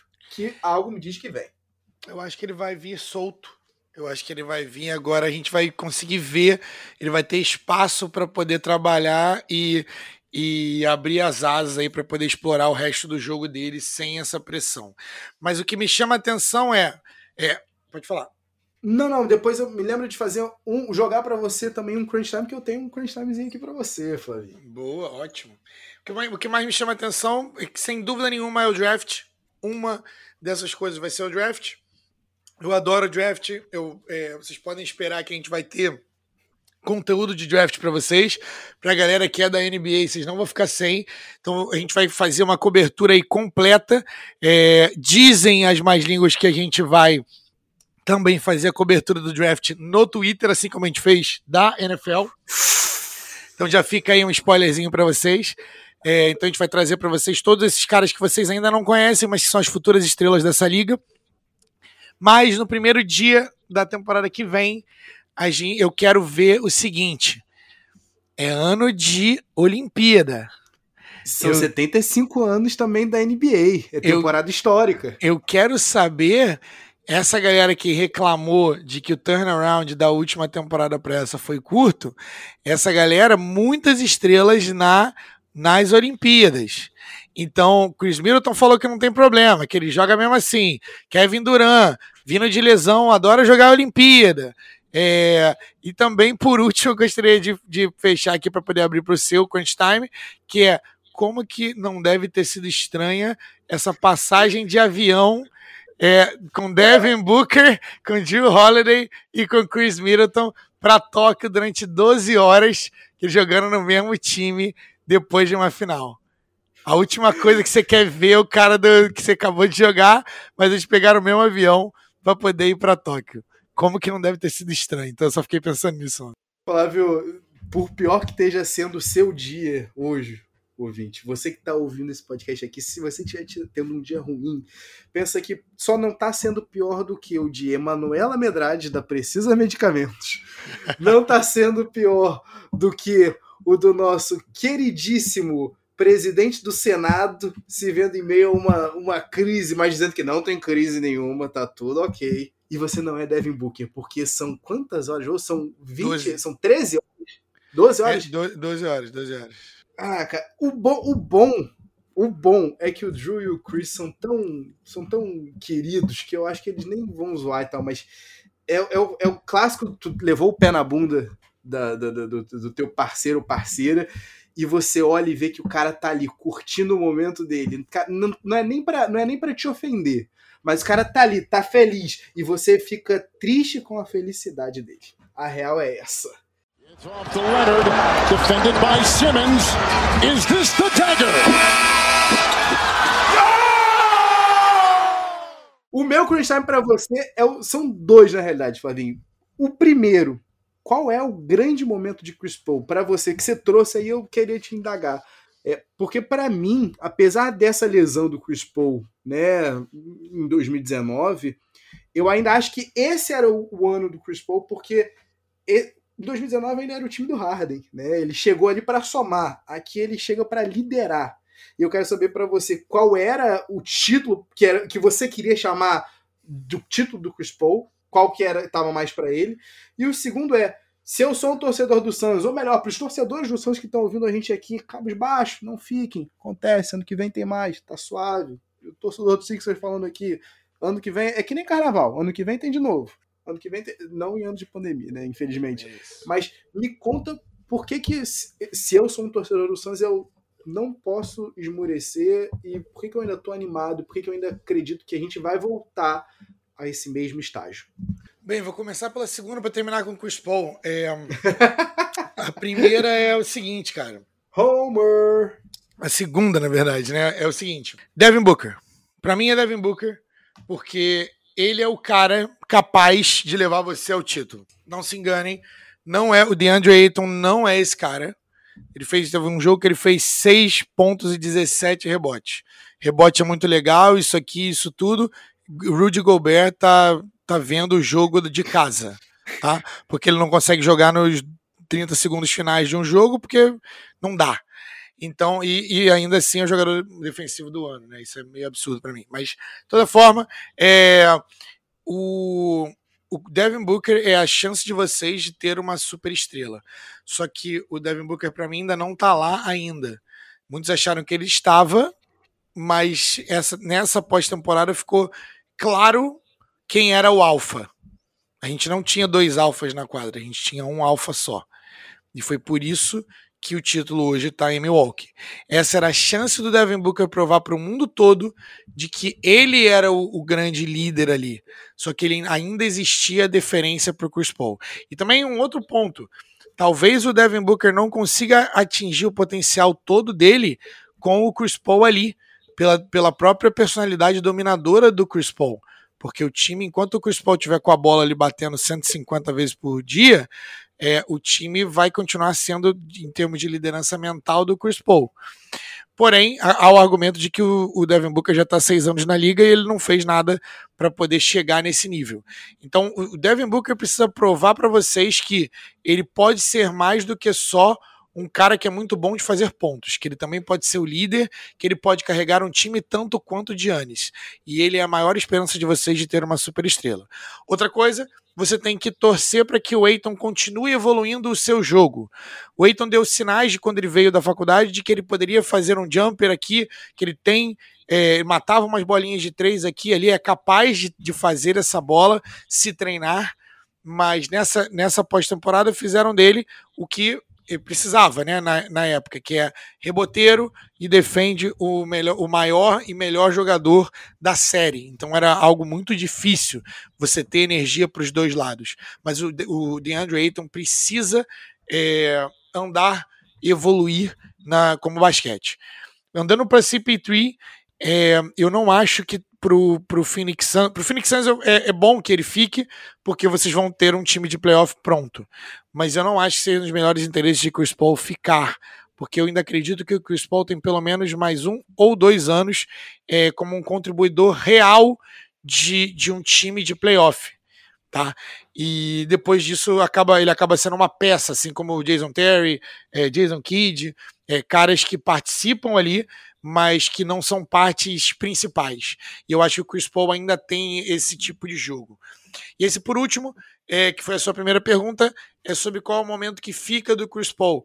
Para mim, o momento do Chris Paul é ele como campeão, finalmente campeão da conferência, né? Independentemente de onde ele esteja, né? Mas é a Conferência Oeste. É, ele, ele tem é, no currículo dele de que ele pô, foi campeão da conferência e que ele conseguiu ir para uma final de NBA, conseguiu passar isso, conseguiu quebrar essa barreira. Um segundo momento também é, que, que fica para mim, né, é o ele no Oklahoma City Thunder sendo trocado como um, um, um acessório ali na troca do, do Paul George e levando aquele time aos playoffs. Eu acho que nunca eu respeitei o Chris Paul tanto quanto naquela temporada. E, e por último, é, para mim, o outro momento do Chris Paul é o David Stern, o David Stern não, a liga vetando, o David Stern vetando pela liga, né? É, vetando o Chris Paul pro Lakers e depois o, o Chris Paul indo pro Clippers. Se o Chris chegada. Se o Chris Paul vai pro Lakers, hoje o Chris Paul seria já seria campeão da NBA de uma forma ou de outra, e disso eu também não tenho dúvida. Então, Chris Paul tem vários ICs aí no seu currículo. Perfeito, perfeito. Com isso, a gente tem. Pode falar. Só, só, Recados só finais. Fala... Não, eu quero saber só uma coisa, Flávio. Se o Cabra tá ouvindo a gente até esse momento, ele sabe onde é que ele encontrou a gente, né? Ele sabe. Tem que saber, né? É, é obrigatório. Se você não assinou ainda no seu, o nosso feed, no teu tocador de podcast favorito, Spotify, Google Podcast, Apple Podcast, SoundCloud, Radio Public, Breaker. Dá uma olhada lá, só procura a gente pelo arroba e Regatas. E para facilitar para você, também é Peds e Regatas em todas as redes sociais, já não, Flavinho? É isso, cara. E se você quiser falar um pouquinho mais com a gente, pedsregatas.gmail.com. A gente está também nas redes sociais, no, no, ali no Twitter, Instagram, Facebook e YouTube, com certeza, vai lá, deixa o seu seguir lá pra gente, é importante para o nosso crescimento. Muito obrigado para você que escuta até, é, a gente até agora, até esse momento. Nós agradecemos muito a participação de vocês, a gente lê todos os e-mails que chegam pra gente, a gente tenta falar o nome de todos vocês aqui. É, e a gente tem muito, muito conteúdo preparado para vocês. A NBA está a NBA tá acabando, mas temos o draft vindo aí. A gente tem muito conteúdo sobre a NFL chegando para você à medida que a NFL vá é, aquecendo de novo, né? Depois de dormir um pouquinho. A gente vai trazer um pouquinho de Olimpíada para vocês também, para a gente poder ver aqui as grandes atuações dos grandes jogadores, apesar da gente não cobrir tudo da Olimpíada, mas a gente vai trazer o, o basquete para cá também, é, em, em, pílulas de, de conhecimento aí, né? E então fica ligado que tem muita coisa boa vindo, você não pode perder. Hoje, como a gente deu para vocês um, um, de presente, um grande episódio é, com, com muito tempo aí, vocês têm bastante coisa. Hoje também não vai ter Two Minute Drill, mas no próximo episódio, na quinta-feira que vem, a gente já vai ter Two Minute Drill de novo. Muito obrigado por você tá, que está escutando até agora mais uma vez. É, eu sou o Flávio Merenço. Peace!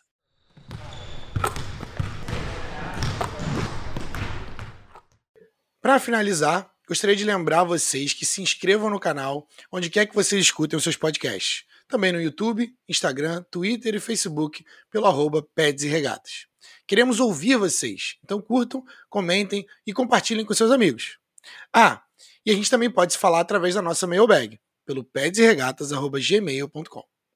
Peace!